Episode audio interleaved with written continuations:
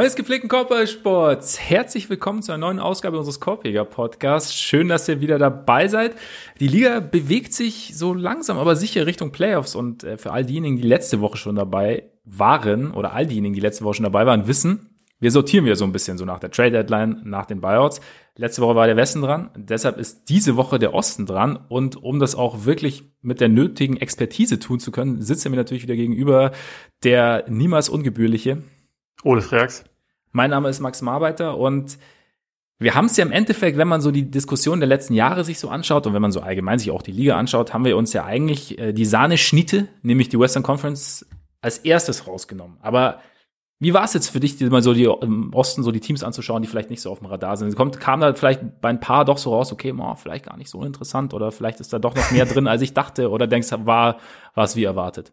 Nee, ich finde den Osten dieses Jahr schon tatsächlich ziemlich deprimierend. Also das äh, wird man auch an der Art und Weise, wie ich die, wie ich die Tiers benannt habe, teilweise merken. also, an dieser ähm, Stelle ist der Podcast beendet.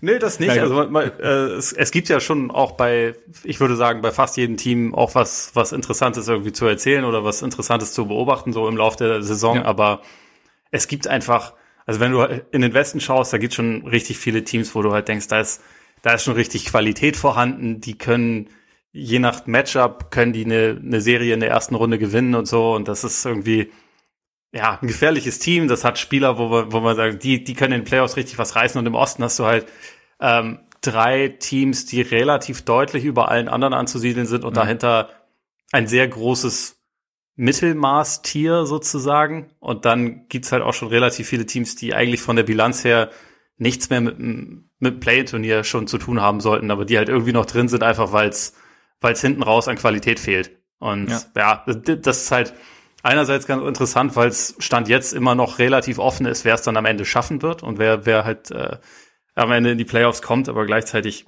es ist halt trotzdem mal wieder so ein Schneckenrennen und das ist halt so ein Thema, was man in der Eastern Conference über die letzten Jahre echt oft hatte. Ich meine, du kannst ja auch eine 3-7-Bilanz leisten über zehn Spiele und, und trotzdem noch relativ gute Karten aus Play-In oder äh, am Ende sogar die Playoffs ganz normal irgendwie haben.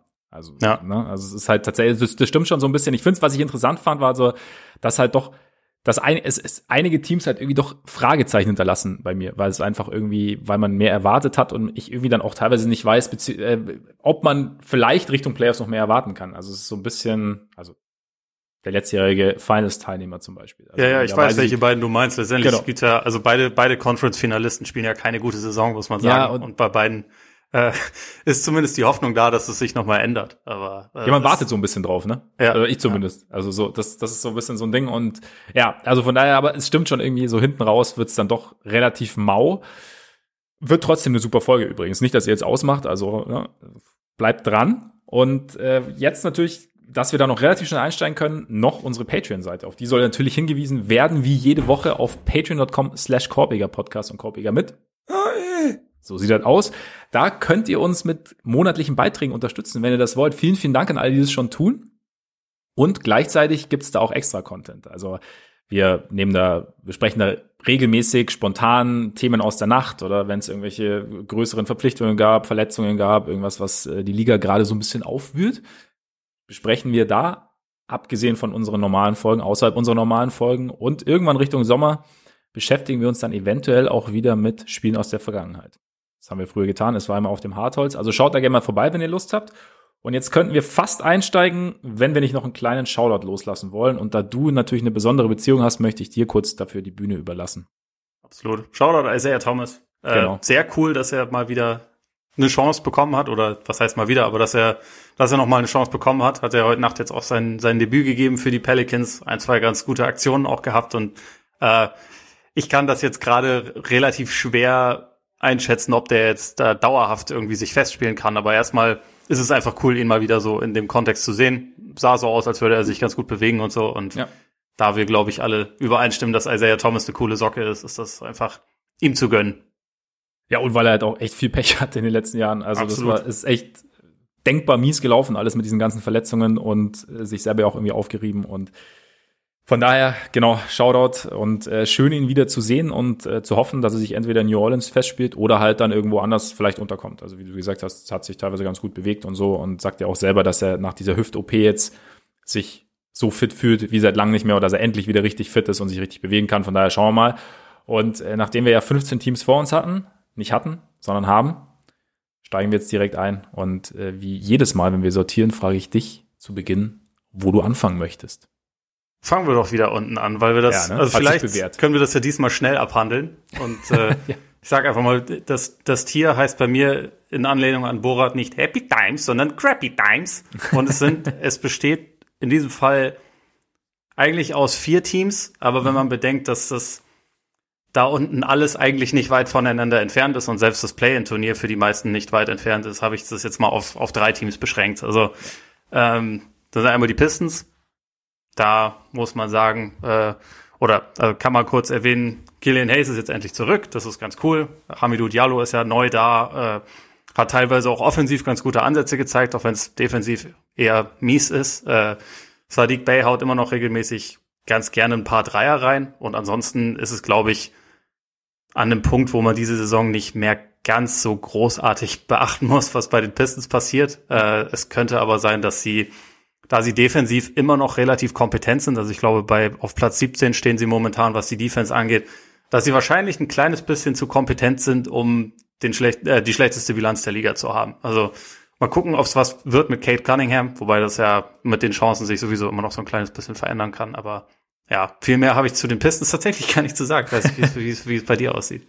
Ja, so wahnsinnig viel habe ich auch nicht hinzuzufügen. Also ich meine, du hast ja schon gesagt, die Chancen in der Lottery, das ist jetzt alles etwas breiter Gefächer sozusagen. Also die Chancen als miesestes Team, die nochmal One Pick zu bekommen, sind jetzt nicht mehr ganz so hoch. Ich, ja, vielleicht Jeremy Grant, der ja am Anfang äh, extrem heiß in die Saison gestartet ist, ist ein, immer noch Topscorer, scored immer noch gut, ist aber hat ein bisschen an Effizienz eingebüßt. Aber am Ende, ja, also geht es den Pistons ja auch, also seit Anfang der Saison nicht darum, möglichst viele Spiele zu gewinnen, sondern sich für die Zukunft aufzustellen, zu schauen, wer passt. Also war natürlich die Verletzung von Killian Hayes hat da jetzt nicht so gut reingepasst, weil du natürlich da nicht evaluieren konntest, wie er reinpasst. Und genau, Sadiq Bay ist sicherlich ein Lichtblick. Ich habe noch gelesen, Isaiah Stewart soll ganz interessant sein, aber wie gesagt, habe ich gelesen. Genau, also ich äh, werde da jetzt nicht vorgaukeln, die letzten zwei Wochen Pistenspiel geguckt zu haben. die nächsten zwei gucke ich jetzt. Ja, ich wollte es gerade sagen. Also das kannst du dir jetzt schon mal vornehmen. I'm intrigued. Äh, ja. genau. Nein, aber von daher habe ich jetzt zu den Pistons auch nicht wahnsinnig viel zu sagen. Ich finde es halt, wie du vorher schon gesagt hast, allgemein so bei den Ostteams, also bei Westteams siehst du selbst unten irgendwie ein bisschen mehr Potenzial noch als bei den Ostteams. Also in Ostteams sind echt viele noch so, ja, also zwei Schritte dahinter vielleicht. Und da kommen wir vielleicht auch, ich meine, die Magic sind, glaube ich, vier Schritte zurückgegangen vielleicht. Durch die, durch den Trade, also sind ja sicherlich auch Teil dieses Ganzen. Und natürlich haben sie, nachdem sie ihre besten Spieler getradet haben, ihre offiziell besten Spieler, erstmal ein paar Spiele gewonnen und darunter natürlich auch gegen die Clippers und die Pelicans, weil halt, ne? So. Selbstverständlich. Das heißt, im Ende war, eigentlich haben die Bulls den Trade auf jeden Fall schon verloren, weil sie halt einen der Niederlagengaranten der Mavs, äh, der Magic abgestaubt haben. Also Wendell Carter Jr. hat, glaube ich, 15 und 9 im Schnitt bisher aufgelegt und hat eigentlich äh, überwiegend tatsächlich ganz gute ganz gute Ansätze gezeigt als Roman. Ist, ist es bei dir jetzt schon an einem Punkt, wo du so ein kleines bisschen nervös wirst, ob man den, ob man da nicht vielleicht doch oder, oder, oder äh, geht's noch? Es geht noch, es geht noch, weil er die Ansätze auch oft bei den Bulls gezeigt hat und weiß aber irgendwie nicht so richtig gepasst hat. Und vielleicht da, wie gesagt, also er ist ja einer oder er kam so rüber wie einer, der schnell sich einen Kopf macht und vielleicht war einfach die Situation bei den Bulls auch aufgrund der vorangegangenen Jahre dann einfach für ihn im, also im Kopf schon zu sehr festgefahren, als dass er da nochmal rausgekommen wäre. Also ich hoffe und glaube auch weiterhin, dass aus ihm guter NBA-Spieler werden kann. Und wenn das in Orlando wird, gut. Aber nachdem äh, Vuce ja so langsam seinen Kokon verlässt, sozusagen, in Chicago, denke ich, wird's ganz gut. Ich bin nur echt tatsächlich ein bisschen nervös. Sollten die Bulls nicht die Playoffs erreichen mit dem Pick, können's könnte es ein bisschen traurig werden. Andererseits, ich meine, er ist Top 4 protected, also ganz übel wird's nicht. Von daher. Das, da, wir hören uns nochmal, wenn es der, wenn's der Nummer 5 Pick wird. Ja, wenn es der Nummer 5 Pick wird, abgeben müssen. gut, dann wird's, dann wäre es bitter, aber ich. Äh, es also, sind ja die Bulls, deswegen wird's ja eh immer der Nummer 7 Pick. Eben, und das ist dann schon wieder zu verschmerzen. Also von daher, nee, aber die Magic, ich weiß, ich gibt, es ist halt äh, kompletter Rebuild, alles nochmal auf neu gucken, was man hat und dann halt auch warten, bis dann eben die Verletzten, wie zum Beispiel Jonathan Isaac, zurückkommen. Mobamba kriegt jetzt ein bisschen mehr Spielzeit. Vielleicht ist da noch irgendwas drin, aber sonst, ja.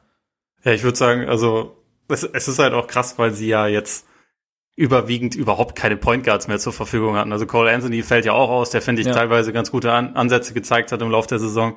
Äh, dann hast du halt noch einen Two-Way-Player in Chesson Randall. Du hast jetzt ja RJ Hampton bekommen, der eigentlich vielleicht mehr, mehr Off-Guard ist, aber jetzt halt irgendwie so ein bisschen was übernehmen kann. Und natürlich den unvergleichlichen Mark Michael Carter Williams, der läuft da auch noch rum. Aber es gibt eigentlich, also letztendlich haben sie alle wichtigen Faktoren ihrer Offense ja abgegeben, weshalb diese diese Siege dann über die Clippers und Pelicans schon sehr, sehr abgefahren sind. Ja. Ähm, ich finde dabei, also sie haben im Vergleich zu Detroit vielleicht sogar ein, zwei Leute, die ein bisschen interessanter sind. Teilweise finde ich, also so Juma Okeke zum Beispiel entwickelt sich in letzter Zeit zu einem mhm. Spieler, bei dem man sich vorstellen kann, dass, dass das vielleicht einer ist, der so irgendwann zu einem erfolgreichen Team auch noch was beitragen wird. Aber sie sind natürlich trotzdem auch an einem Punkt, wo es wo es um nicht mehr viel geht. Also und wo auch einfach nicht viel möglich ist. Also defensiv ist das ja überwiegend sogar noch relativ solide, was sie so gemacht haben, aber offensiv waren sie ja schon mit Vucevic und Gordon und Fournier echt nicht gut. Und ja. es wird halt jetzt vermutlich auch nicht unbedingt besser werden. So von daher, äh, das ist halt auch mehr so ein sauberes Auslaufen, glaube ich, in der ja, Saison. Genau. Äh, würde ich jetzt, würde ich jetzt auch sagen. Hast du eigentlich mal überlegt, wie geil es gewesen wäre, wenn RJ Hampton äh, während Kevin Durant's Wechsel schon bei den Warriors gespielt hätte oder nach. Absolut. Ja. Hätte er der Coach sein können. Ja. Oder das Maskottchen. Ja, auf jeden Fall. Aber es wäre wär schön gewesen. Ähm, gut, damit können wir können wir weitergehen zu den. Äh, haben, hast du ein drittes Team schon genannt? Nee, ne? Habe ich noch nicht. Aber wahrscheinlich sind wir uns darüber im Klaren, dass es die die Clevelander sind. Ja. Die von der Bilanz her, glaube ich, gar nicht. Also sie sind momentan sogar auf Platz, na gut, zwölf. Also es gibt noch eins, Wizards. was unter ihnen sind. Ja. Aber genau, aber äh, es geht nicht mehr um viel. Ich glaube, von den letzten 15 haben sie irgendwie drei gewonnen und das dann auch eher zufällig. Also heute Nacht hat dann Darius Garland mal eine kleine Explosion gehabt mit äh, 37 Punkten, glaube ich, aber insgesamt ist es da auch eher ja ein Punkt erreicht, wo es um wo es um nicht mehr viel geht. Äh, die Offense ist hier auch richtig schlecht, die Defense ist auch richtig schlecht. Also äh, ich glaube, also vom Net-Rating her sind sie sogar das schlechteste Team der Liga. Selbst, selbst Minnesota und die, und die Thunder kommen da nicht ran. Also im ja. Osten haben sie, sind sie sogar mit relativ großem Abstand das schlechteste Team, was das Net-Rating angeht. Und äh, ja, auch hier ist es irgendwie, man kann immer mal reinschauen, schauen, was äh, Jared Allen so macht. Isaiah Hartenstein hatte jetzt ein paar Einsätze gehabt, genau. wo er ein bisschen auch Passing-Fähigkeiten gezeigt hat und so. Wer weiß, ob er da vielleicht sich ein bisschen festspielen kann. Das, das wäre ihm ja zu wünschen. Aber ja, sportlich werden die Cavs jetzt nicht mehr wahnsinnig viel reißen im, im Lauf, weiteren Lauf der Saison. Nee, sie haben ganz gut angefangen ne, und dann davon zehren sie jetzt bilanztechnisch irgendwie auch noch so ein bisschen. Also Offensive Rating habe ich auch äh, 103,6 äh, mit Abstand schlechtestes der Liga und ja, also ich meine, einfach du gut durchgeschüttelt worden während der Saison und jetzt halt irgendwie, irgendwie schon so ein bisschen Building Blocks, irgendwie auch halt gucken, wie sich das dann noch zusammenfügen lässt und von daher ist auch so ein bisschen, bisschen auf, äh, auslaufen. Sind die, das nächste, die Wizards kommen bei mir als nächstes und haben ein eigenes Tier. Wie heißt das Tier? Hanging in there. Weil sie irgendwie so, sie sind noch nicht ganz raus aus dem Play-In-Tournament, aber sie kommen auch irgendwie nicht so richtig rein. Also es ist so ein bisschen, also wie du schon gesagt, sie stehen eigentlich auch hinter den, hinter den Cavs in der, in der Bilanz und so. Deswegen, also Russ zuletzt ja irgendwie ziemlich aufgedreht, ne, mit ähm, 24,6 Punkten, 11,7 Assists, 11 Rebounds, 45 Prozent aus dem Feld gut, sogar 34,8 Prozent von draußen. Und ähm, trotzdem sind sie halt irgendwie bei 8, 12, jetzt die letzten zehn Spiele bei 3, 7. So richtig kommt es halt irgendwie nicht zusammen. Also das ist vielleicht auch einfach so ein bisschen die Mischung aus jungen Talenten, die, also du hast halt zwei Stars irgendwie, von denen einer sehr speziell ist und dann hast du irgendwie junges Talent, das auch irgendwie nicht nach, also gefühlt nicht so ausgewählt wurde, okay, was brauchen wir denn jetzt noch, wer kommt denn da jetzt genauso dazu, sondern es ist halt, es ist halt unter den jungen Talenten nicht mit den Stars, passt noch nicht so 100 Prozent irgendwo und dann ist es halt ein bisschen, also wenn, wenn alles passt, Talent, also um nochmal das Wort Talent zu verwenden, ist da, mhm. aber irgendwie, genau, so richtig fügt sich's noch nicht zusammen, ne? Ja, und also ich meine, bei Westbrook ist halt so das Ding, der hat schon immer noch mal seine, seine Tage, wo er auch dann im Alleingang irgendwie ein Spiel gewinnen kann. Also jetzt ja. zuletzt ist ja Biel auch äh, teilweise ausgefallen und, und er hat das dann halt irgendwie noch ein bisschen mehr geschultert und das kann dann auch mal funktionieren. Also er hat ja dieses Spiel mit, ich glaube, 34 Punkten, 14 Rebounds und 21 Assists oder so. Das ist natürlich ein absolut absurdes Spiel gewesen, aber es ist jetzt auch nicht so, als würde sich das irgendwie über die ganze Saison ziehen. Und was ich bei den Wizards echt krass finde, so wenn man die ganze Saison betrachtet, sie, sie waren ja letzte Saison am Ende waren sie mittelmäßig bei der Offense, aber sie waren am Anfang teilweise sehr gut unterwegs. Mhm. Und man dachte ja eigentlich so, in der Hinsicht haben sie sich jetzt auf jeden Fall signifikant verstärkt. Das muss ihre Calling Card, äh, Card sein. Da ist vielleicht das Potenzial gegeben, irgendwie eine Top 10 Offense zu stellen oder so. Sie sind halt Platz 22 bei der Offense und ja, also sie sind da überwiegend einfach nicht gut. Ich meine, mit Biel auf dem Court sieht's schon sieht's schon okay aus, aber es ist jetzt auch nicht so, als würde da alles, also als würde dieses Team dann alles in Grund und Boden schießen, sondern es ist dann es ist dann ordentlich, aber halt auch nicht nicht überragend. Und das ist schon was, was mich irgendwie so ein bisschen bisschen wundert. Also es liegt einerseits dann sicherlich, also wie du auch schon gesagt hast, daran, dass die Teile nicht unbedingt alle perfekt zusammenpassen, aber es wirkt auch häufig einfach nicht richtig, nicht, nicht richtig austariert und als würden sie das, was sie haben, also sie haben ja zum mhm. Beispiel auch mit Hachimura, der jetzt leider ausfällt, aber auch einen Spieler, der sich zuletzt eigentlich gesteigert hatte und der, der offensiv ja auch durchaus was drauf hat. Ähm, es passt halt irgendwie einfach trotzdem nicht zusammen. Deswegen sind die Wizards irgendwie nach wie vor auch in so einer Position, wo es echt bisschen schwierig ist zu bewerten, wie das da jetzt, wie das da jetzt weitergehen soll. Ja. Ähm, und ich meine, wenn sie nicht im Osten spielen würden, wären sie natürlich sowieso schon längst vollkommen hoffnungslos, äh, was, was das Play-in-Turnier angeht. Im Osten ist es natürlich noch möglich, aber selbst das wird mittlerweile ja schon sehr eng, weil es gab ja im Laufe der Saison ein paar Mal so den Punkt, wo man dachte, jetzt, jetzt können sie vielleicht langsam mal eine Serie hinlegen, jetzt können sie sich da mal wieder so ein bisschen berappeln und es ist aber halt einfach nie dauerhaft passiert. Und mhm. äh, auch wenn wir sie jetzt noch in einem eigenen Tier haben, also war bei mir auch so, äh, realistischerweise ist der Punkt wahrscheinlich irgendwann überschritten, wo man noch damit rechnen kann, dass sie es jetzt wirklich, dass es jetzt auf einmal hinhaut. Ja. Auf jeden Fall, genau. Also deswegen war es auch übrigens so hanging in there. Also es kann auch jederzeit, kann es dann sein, dass sie halt loslassen und dann ist es halt vorbei und dann sind die anderen halt dann irgendwie doch, doch weiter vorne. Ich finde es immer so ein bisschen überraschend, weil ich mir dann doch denke, also ja, bei aller Kritik an Russ und bei allen Schwierigkeiten, die er auch im Laufe der Saison hatte, also ich meine, er hat halt doch noch irgendwie, doch noch mehr im Tank vielleicht auch, als viele gedacht haben, auch als ich vielleicht gedacht hätte. Dann hast du Bier dazu und irgendwie denk, also denke ich mir immer, es, irgendwie muss es doch, also halbwegs zumindest funktionieren, dass es halt nicht ganz so, ganz so übel ist. Oder dass du zumindest so, also gerade so im Osten ein bisschen weiter vorne ist. Aber das ist irgendwo, weiß ich nicht, gibt es vielleicht dann auch mal ja, gewisse Dynamiken, die dann, die dann dem entgegenstehen, beziehungsweise du hast dann irgendwie an gewissen Stellen im Kader solche Löcher, dass es halt einfach das andere nicht mehr, nicht mehr aufwiegen kann, beziehungsweise du hast halt irgendwie so eine Schieflage, dass dann, dass es dann irgendwie kompliziert ist und und mein persönlicher Lieblingswizard zum Beispiel kam halt auch einfach nicht an seine Form von der letzten Saison ran. Also der Davis. Bertans hatte zwar mal kurz eine gute Zeit, aber überwiegend ist seine Saison halt einfach nicht auf dem Level, das man so erwartet hatte. Auch was die Wizards er erwartet hatten, als sie ihn im Sommer mit einem ziemlich großen ja. Vertrag äh, ausgestattet haben, weil bisher muss man leider sagen, rechtfertigt er das nicht und das ist halt abgesehen jetzt von Beal selbst, der sowieso für sich natürlich unfassbar für Offense kreiert ist, Bertans halt so der wichtigste Floorspacer und äh, füllt halt aber die Rolle in dieser Saison einfach nicht so gut aus wie letztes Jahr. Ich frage mich ja dann irgendwie so im Nachhinein schon, ähm, wie viel, wie sinnvoll es dann ist, als Team, das ja noch viele Planstellen irgendwie offen hat, einem Spezialisten wie Bertans, der natürlich in dem, was er macht, letztes Jahr extrem gut war, aber so einen dicken Vertrag zu geben. Also weißt du, wie ich meine? Also klar, du kannst natürlich, du kannst es dir theoretisch leisten, halt Salary Cap technisch, aber am Ende also er bringt dir halt extrem viel Shooting und Spacing, aber wenn du halt, wenn die anderen Dinge noch nicht passen, dann hilft es dir irgendwie auch nur bedingt weiter, oder? Also dann, weißt du, wie ich meine? Das wo ja, also ich meine, ich, ich glaube, dass man solche Deals wahrscheinlich häufig auch mit dem mit dem Gedanken im Hinterkopf abschließt, dass man den ja zur Not wieder traden kann.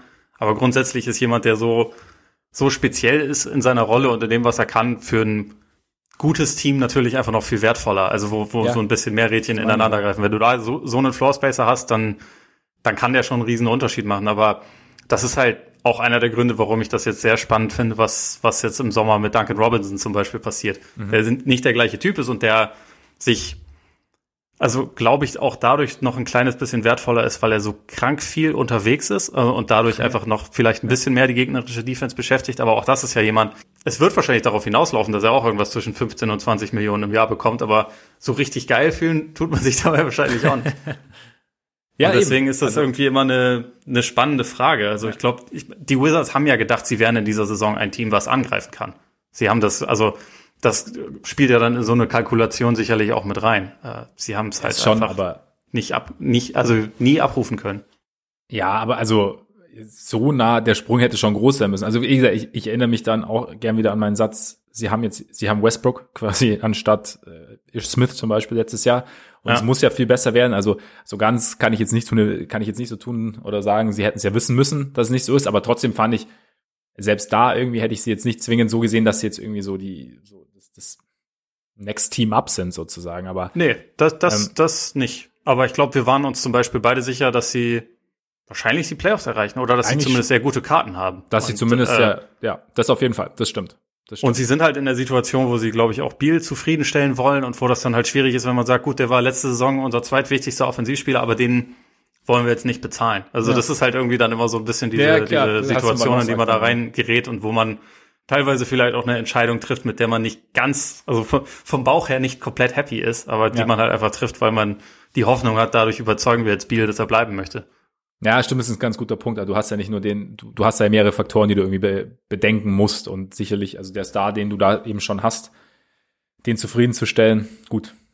Jetzt, ich, ich bin echt mal gespannt. Kann man drüber streiten, ob das ja. funktioniert hat. Aber ja, genau, das ist halt das nächste. Ne? Es ging jetzt, ging bis jetzt, also zumindest rein bilanztechnisch nicht ganz auf und rein spielerisch, aber noch ist er ja da. Wer weiß, wer weiß, wie es weitergeht.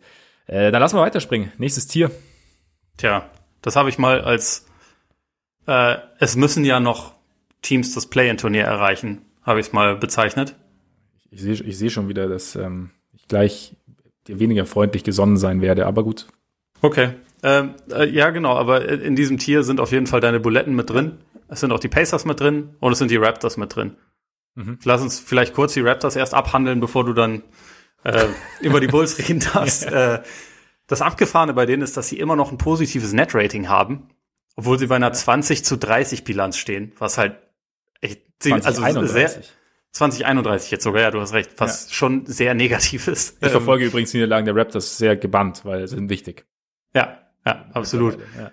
Das ist halt total, also sie können einfach keine engen Spiele mehr gewinnen. Ich glaube, die letzten zehn Spiele, die, die als Klatsch definiert wurden, haben sie alle verloren. Ähm, okay die Tür ist halt trotzdem irgendwie noch offen, weil Indiana und Chicago jetzt ja auch nicht gerade Bäume ausreißen. Ähm, noch nicht. Wenn man ganz ehrlich ist, aber ja, die Raptors spielen halt einfach schon echt eine krass enttäuschende Saison. Sie haben natürlich auch in, im Lauf der Zeit unfassbar viele Ausfälle gehabt. Sie haben äh, also einerseits durch Covid, andererseits durch Verletzungen. Auch jetzt ist ja Lowry beispielsweise nicht dabei. Das spielt natürlich eine relativ wichtige Rolle. Man kann jetzt gespannt sein, ob OG Aninobi auch noch äh, gesperrt wird für seinen Body Slam gegen Dennis Schröder. Ich weiß nicht, ob du die Aktion gesehen hast. Nee, ich habe es tatsächlich nicht gesehen, ich habe es nur gelesen. Er hat ihn halt so, also OG Ananobi ist zum Korb und wollte halt ein Layup haben. Schröder hat ihn dabei gefault, um leichte Punkte zu verhindern und hat ihn dann so festgehalten, damit er halt nicht hinfällt. Also, ah, okay. was man ja eigentlich also, also relativ häufig sieht. Ja. Aber Ananobi fand das wohl nicht so geil und hat danach dann Schröder auf, also hochgehoben und ihn dann so ein bisschen zu Boden okay. geschmissen und dann, also es war auch, glaube ich, nicht so schlimm, wie es sich jetzt angehört hat, aber auf jeden Fall ja. sind dann alle so ein bisschen, bisschen ausgetickt und ein bisschen aneinander geraten und äh, man muss wahrscheinlich sagen, ein Basketball-Play war es nicht. und von daher kann man jetzt mal Hört gespannt sein, ob, ob Novi dann vielleicht noch irgendwie kurzzeitig gesperrt wird oder so. Ja. Aber selbst wenn, also ich finde es halt, wenn man über die letzten Jahre die Raptors gesehen hat und man sie in dieser Saison sieht, ist es halt schon eklatant, was für Riesenprobleme sie häufig auch defensiv haben, was, was ja irgendwie über die letzten Jahre immer so ihre Calling Card war. Und ja, auch hier ist es irgendwie echt schwer, sich irgendwie dafür zu begeistern, was jetzt noch, was jetzt noch so passiert bei denen, weil vielleicht stolpern sie irgendwie rückwärts da halt dann rein ins Play-in-Turnier. Im Moment würde ich es tendenziell eher nicht tippen, aber es ist sicherlich nicht ausgeschlossen. Ja. Aber man wird da dann halt, glaube ich, nicht viel reißen können. Ja, ich frage mich halt, woher es woher es kommt. Also ich meine, es liegt dann wirklich am Ende daran, zum Beispiel, dass sie halt mit, also klar, Gasol spielt bei den Lakers auch nicht die große Rolle, aber dass sie mit Ibaka und Gasol dann doch für ihre Defense und für die Vielseitigkeit und für die Basketball-Smarts irgendwie wichtige Spieler verloren haben, dass es halt allgemein so, dann, gut, die Verletzungen spielen sicherlich mit rein, einfach, weil du dann, glaube ich, nie einen Rhythmus bekommst. Ich meine, welche Rolle spielt, dass sie, dass sie in Temper sind? Also, das finde ich, vielleicht klingt irgendwie banal, aber vielleicht ist es irgendwie ein Thema. Irgendwie hast du den von, von Skeets hier von, ähm, ah, wie heißt nochmal?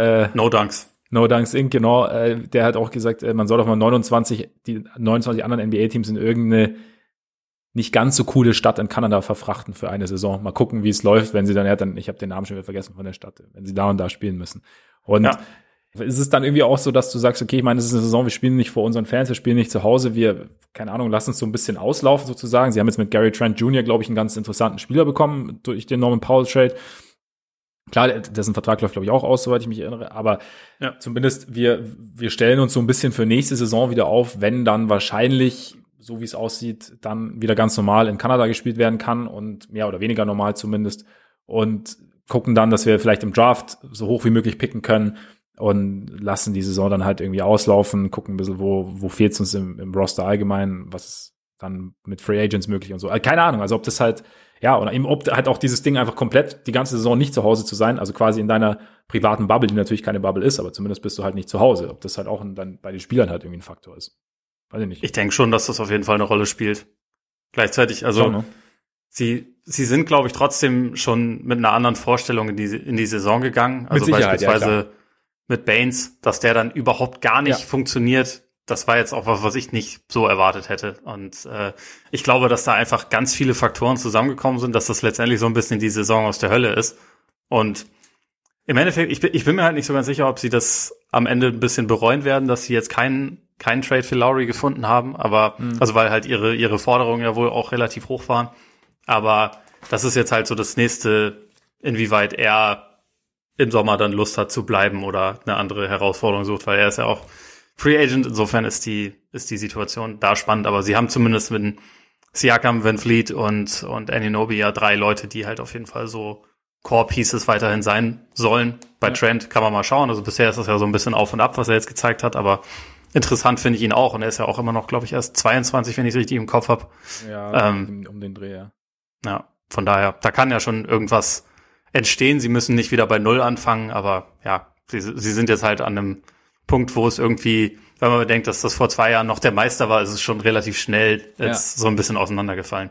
Ja, gefühlt ist es so ein bisschen jetzt das, was man eigentlich letzte Saison erwartet hat nach Kawais Abgang. Also oder äh, vielleicht ein bisschen extremer noch, aber zumindest ja. diese diese Delle halt irgendwie drin und und letztes Jahr haben sie sich ja echt über die Saison extrem gut gehalten und waren dann halt auch also bis in die Playoffs rein irgendwo gefährlich und jetzt hast du halt ja, jetzt sind sie an, an dem Punkt irgendwie wo dann halt noch ein paar Spieler mehr weggegangen sind, die neuen, die sie als Ersatz geholt haben, wie du gesagt hast, Baines zum Beispiel, die halt nicht so funktioniert haben, sich nicht so integrieren konnten.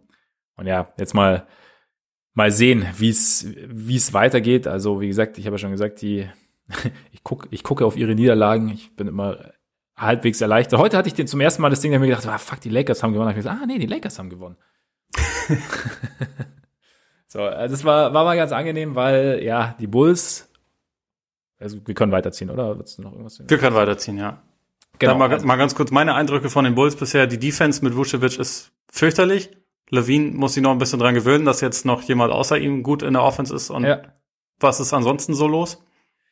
Man merkt auf jeden Fall, also dieses, also es ist schon bis, dass es einfach hart ist, wenn du quasi on the fly einen essentiellen Bestandteil deines äh, in dein Spiel integrieren musst. Also ich meine, Vucevic wird ja schon die Nummer 1, 2 oder also im Wechsel 1, 2 Option sein.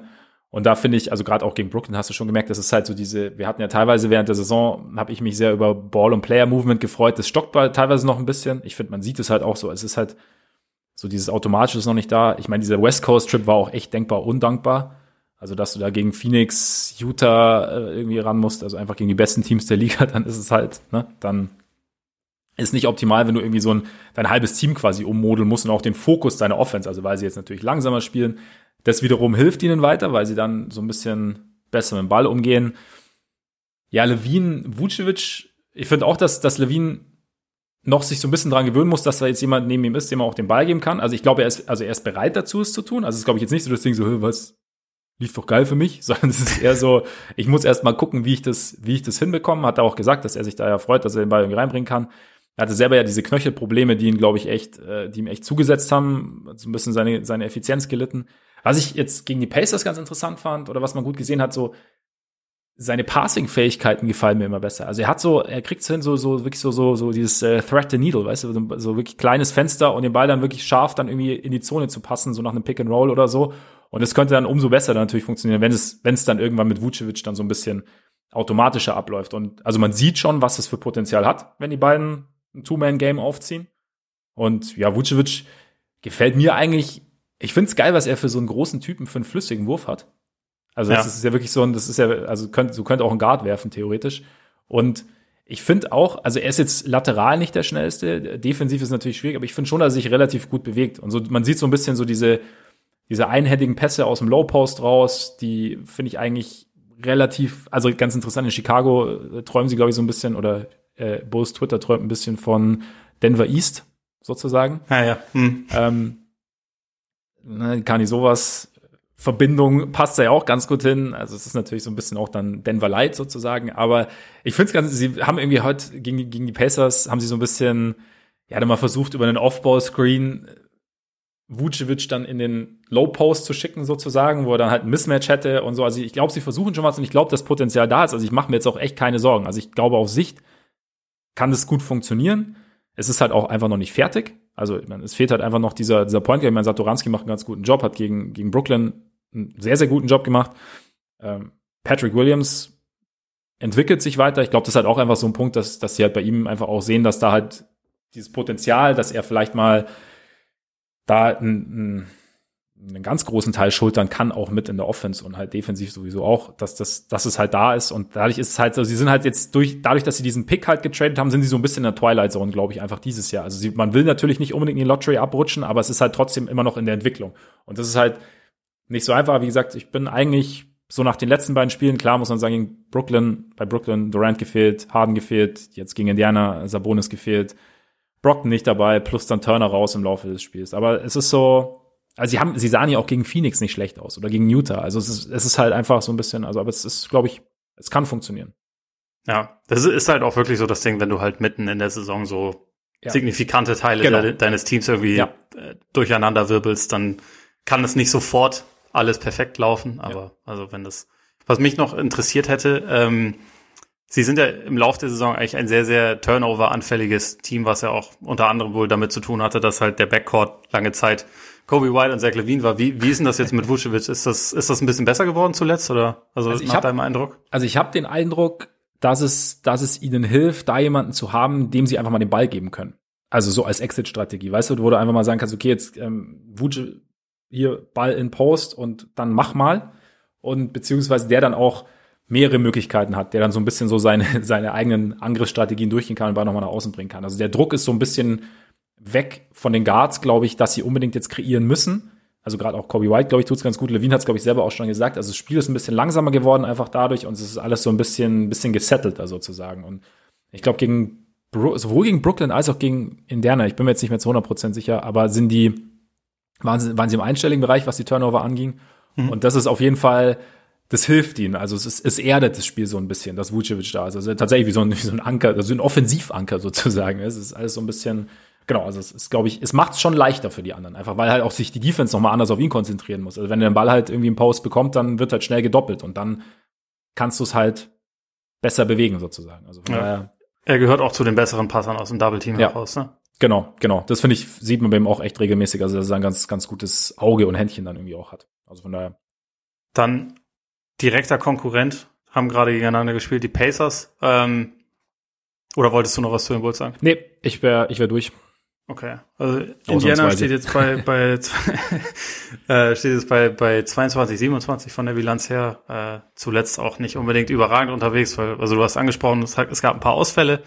Ähm, die neue Starting Five, die es jetzt gibt, also wenn sie dann mal alle äh, zusammen spielen mit mit Brockton, mit Levert, mit, mit Holiday, äh, Sabonis und Turner ist, hat bisher 177 Minuten zusammen gespielt und dabei ein Offensivrating von unter 100. Also es, es, es gibt läuft. das eine oder andere Problem. Ja. Und also wenn ich sie jetzt habe spielen sehen, hatte ich immer den Eindruck, dass Levert schon, also eigentlich erhoffen sie sich sehr viel von ihm, was so ein bisschen dieses ordnende und auch dynamische Element angeht. Und sie wissen aber häufig noch nicht so wirklich, wie sie sich mit ihm zu bewegen haben. Und er weiß häufig nicht, wohin sich seine Mitspieler bewegen werden. Ja. Und dadurch hat man schon relativ häufig, dass jetzt ein Pass entweder ins Aussegelt oder gar nicht unbedingt zu einem Turnover führt, aber halt unsauber gepasst wird und dadurch halt dieser Fluss so ein bisschen verloren geht. Und ich habe halt das, den Eindruck, dass das einerseits daran liegt, dass man sich halt irgendwie noch nicht so gut kennt und andererseits, also es ist halt irgendwie so diese, diese Abläufe nicht wirklich passen. Und mhm. Spacing ist mal wieder ein Thema. Das ist ja auch nicht wirklich neu bei den Pacers und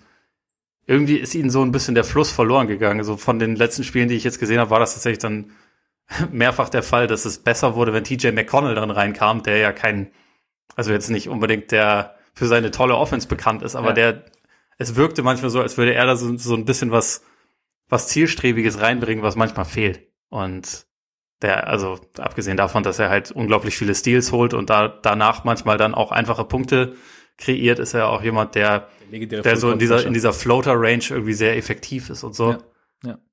Aber irgendwie, also irgendwie sind die Pacers für mich einfach ein relativ komisches Team. Sie sind defensiv halt wie immer solide, aber jetzt auch nicht überragend in dieser Saison. Und offensiv, ja, fehlt mir halt so das, das dynamische Element. Und Levert kann das, glaube ich, perspektivisch sein, aber bisher, wie gesagt, hatte ich, habe ich so den Eindruck, dass er noch nicht diese, diese Bindung an die Mannschaft hat, die dafür wahrscheinlich nötig wäre, damit er das halt wirklich schon richtig gewinnbringend ähm, leisten kann. Er hat ja auch echt ziemliche Probleme mit seinem Wurf am Anfang, ne? Irgendwie so die ersten ja. Spiele nur, also nicht mal 40 Prozent aus dem Feld, nur knapp über 30 Prozent von, von draußen. Und ja, im Endeffekt ist es ja ein ähnliches Thema wie jetzt bei Vucevic, nur dass halt Vucevic quasi individuell schon besser aussah als für sich und, und, und Levert quasi nicht, nicht einfach nur von einem anderen Team kam, sondern einfach von dieser langen Pause kam und halt diese Pause dann nicht irgendwie nur eine Verletzung war. Ich meine, das ist vielleicht auch psychisch mal ganz, also vielleicht auch nicht so einfach zu verkraften, dann ja. so, so eine Nachricht. Und das dauert halt vielleicht einfach ein bisschen, bis er dann wieder so ein bisschen sein, seine Sicherheit fürs Spiel findet, seinen, seinen Fokus irgendwie findet. Und ja, wie du sagst, ich meine, dann hast du halt ist ja ein genauso essentieller Teil deiner Offense quasi, wenn er so mit dein, dein Lead-Ball-Händler aus dem Backcourt sein soll und der, wie du auch sagst, der so die, der Off die Offense so ein bisschen dirigieren soll und der so ein bisschen Tempo vorgeben soll und dann glaube ich, ist es schwierig mit den Verletzungen noch dazu. Ich glaube, äh, Doug McDermott war zwischenzeitlich auch verletzt, dann eben noch einer ihrer besten Dreierschützen und ich habe auch so das Gefühl, also ich, wenn ich sie sehe, ist es halt einfach sehr, sehr wenig Dynamik irgendwie in der Offense, wenig Tiefe in der Offense. Ich glaube, das ist auch irgendwie ein Problem und das ja, trifft sich dann irgendwie ja wieder auch mit dem mangelnden Spacing und dann ist aber, das verstärkt sich dann, glaube ich, auch gegenseitig noch. Und dadurch ist es halt einfach immer sehr, sehr schwierig für sie irgendwie zu Punkten zu kommen. Also jetzt auch gegen, gegen die Heat habe ich, habe ich auch zuletzt mal ein bisschen reingeschaut. Gut, jetzt gegen die Bulls natürlich auch, aber ähm, da ist halt auch einfach, es, es muss halt, es ist immer viel Arbeit, wenn sie scoren wollen. Irgendwie gerade so, wenn da jemand von den, von den ähm, wichtigeren Spielerinnen, Spielern dann ausfällt. Und ich glaube halt auch einfach, es, sind, es ist zu viel Verletzung dieses Jahr dabei, als dass sie da irgendwie noch, dass sie da irgendwie eine Konstanz bringen könnten. Blöd gelaufen bis in die Saison. Ich glaube auch, also zumal jetzt TJ Warren haben wir noch gar nicht erwähnt, der wird Eben, ja auch genau. Den, also dann jetzt die gesamte Saison, äh, also den, den Rest der Saison auch verpassen und ja. das wäre halt, das ist jetzt auch nicht unbedingt der geborene Playmaker, aber es wäre halt so ein dynamischer Scorer, der ihnen gefehlt hat und genau. vielleicht auch ermöglichen würde, halt mehr mit äh, mit kleineren Lineups zu spielen, halt dann mit einem, einem statt zwei Bigs. Und äh, ich, ich kann mir vorstellen, dass die Pacers in der Offseason dann vielleicht auch doch nochmal, also erneut an den Punkt kommen, wo sie größere Änderungen vollbringen, weil ja. letztendlich war das ja in der letzten Offseason auch schon so ein bisschen der Plan, als man eigentlich Turner und McDermott für, für Hayward abgeben wollte, was dann nicht passiert ist, wie wir alle wissen, aber äh, das wäre ja eigentlich ja auch der Schritt in die Richtung gewesen, ein, ein Big Man und ansonsten ein bisschen moderneres Team. Und jetzt haben sie halt strukturell immer noch einfach stattdessen wieder sehr viele der gleichen Probleme, die sie unter Nate McMillan genauso hatten. Ja, weil, weil sich das Team einfach wenig verändert hat. Beziehungsweise ja. jetzt hat sich mehr verändert, aber die, also es ist nicht jeder dabei und äh, das erschwert es natürlich, aber im Endeffekt, ja, es, du kommst halt wahrscheinlich mit den Spielern nur, äh, gerade im Bereich Dynamik plus Spacing, nur bis zu einem gewissen Grad und dann wird es halt schwierig. Also wie gesagt, ich habe auch am Anfang der Sommer gesagt, also sie sind halt sehr, also sie wollen, ich glaube, da haben sie gegen Phoenix gespielt, wollen halt modern spielen.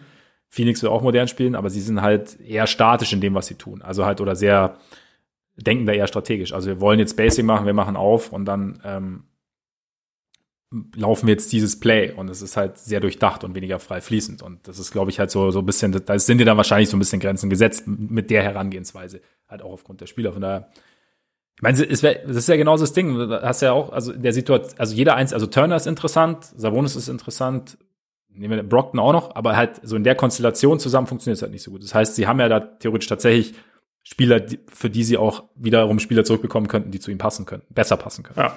Also. Vielleicht wird es ja doch noch passieren, dass Miles Turner bei den Pelikanen landet, um der. Ja. der Floor Spacing und Rim Protecting Weg neben Zion zu werden. Das würde gut passen, ja wäre tatsächlich spannend. Denn ja. die haben natürlich gerade 800 Milliarden für einen Center namens Steven Adams bezahlt, aber wer der, weiß, neben, ne? der neben Sabonis, das kann ich mir jetzt auch nicht so gut vorstellen, aber. Boah, das wäre, das wäre schon geil. ja. Das, das wäre mal oldschool, aber, aber so ja. richtig. Aber, also dann, dann höre ich heraus, dass wir beide eigentlich ziemlich sicher sind, wer die Top 8 im Osten sein werden. Ähm, ganz kurz, Tipp jetzt, die Plätze 9 und 10, also die beiden Play-in-Plätze Wer kriegt sie? Pass auf. Du musst hab, natürlich die Buletten sagen.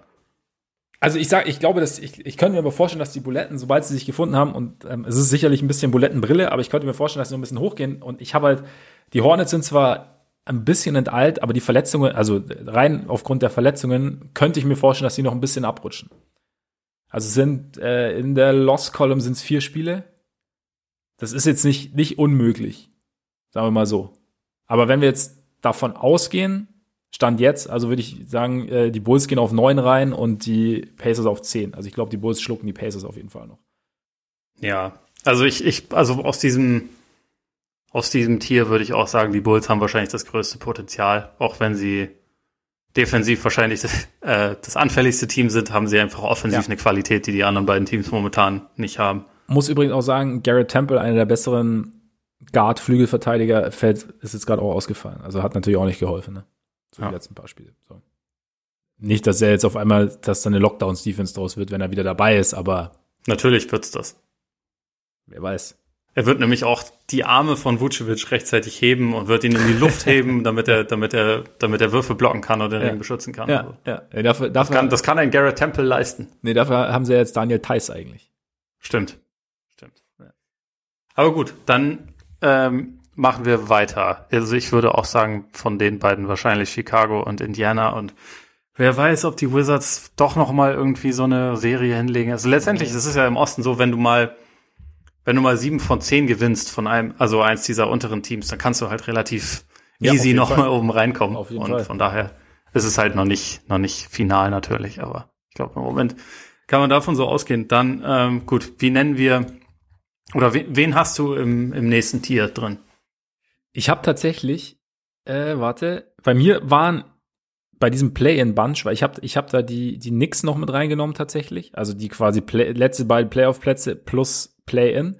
Und wie gesagt, die Hornets sind bei mir wegen der Verletzungen sind da so ein bisschen, weil ich mir, also mhm. jetzt vier Wochen ohne Hayward, ohne Lamello, bin ich mal, also sehe, könnte ich mir vorstellen, dass es schwierig wird.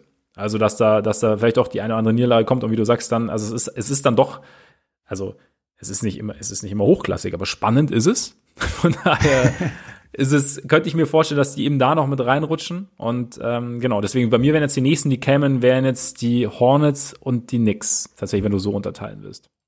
Ja, die kommen bei mir auch. Ich habe sie. Äh, bei mir heißt das Tier, also es heißt Playoffs, aber du hast natürlich recht. Also gerade bei den bei den Hornets ist die Situation jetzt so, dass es dass es schon passieren könnte, dass sie, dass sie geschluckt werden. Und gleichzeitig, ich habe halt das Gefühl, also man, man kann einerseits sagen, dadurch, dass jetzt Lamello und Hayward beide raus sind, ähm, sind sie im Prinzip wieder das Team, was die letzte Saison auch waren. Und das Team letzte Saison war nicht besonders gut, wie mhm. wir alle wissen. Aber andererseits habe ich halt so den Eindruck, dass viele von den Spielern, die da waren, sich individuell halt sehr, sehr verbessert ja. haben. Ah, übrigens, Malik Monk müssen wir auch noch erwähnen, der ist auch schon wieder zwei Wochen raus. Das ist natürlich blöd. Aber ansonsten, also Terry Rozier hat einen Riesenschritt nach vorne gemacht. Graham hat zwar am Anfang der Saison echt Probleme gehabt, aber ist, glaube ich, mittlerweile auch wieder mehr, mehr drin. PJ Washington ist so ein guter Spieler, Miles Bridges sowieso auch und irgendwie, sie wirken gerade durch diese Stärke, die sie bisher hatten, auch in, in Klatsch-Situationen. Also sie, gewinnen ja jedes enge Spiel, während die Raptors jedes enge Spiel verlieren.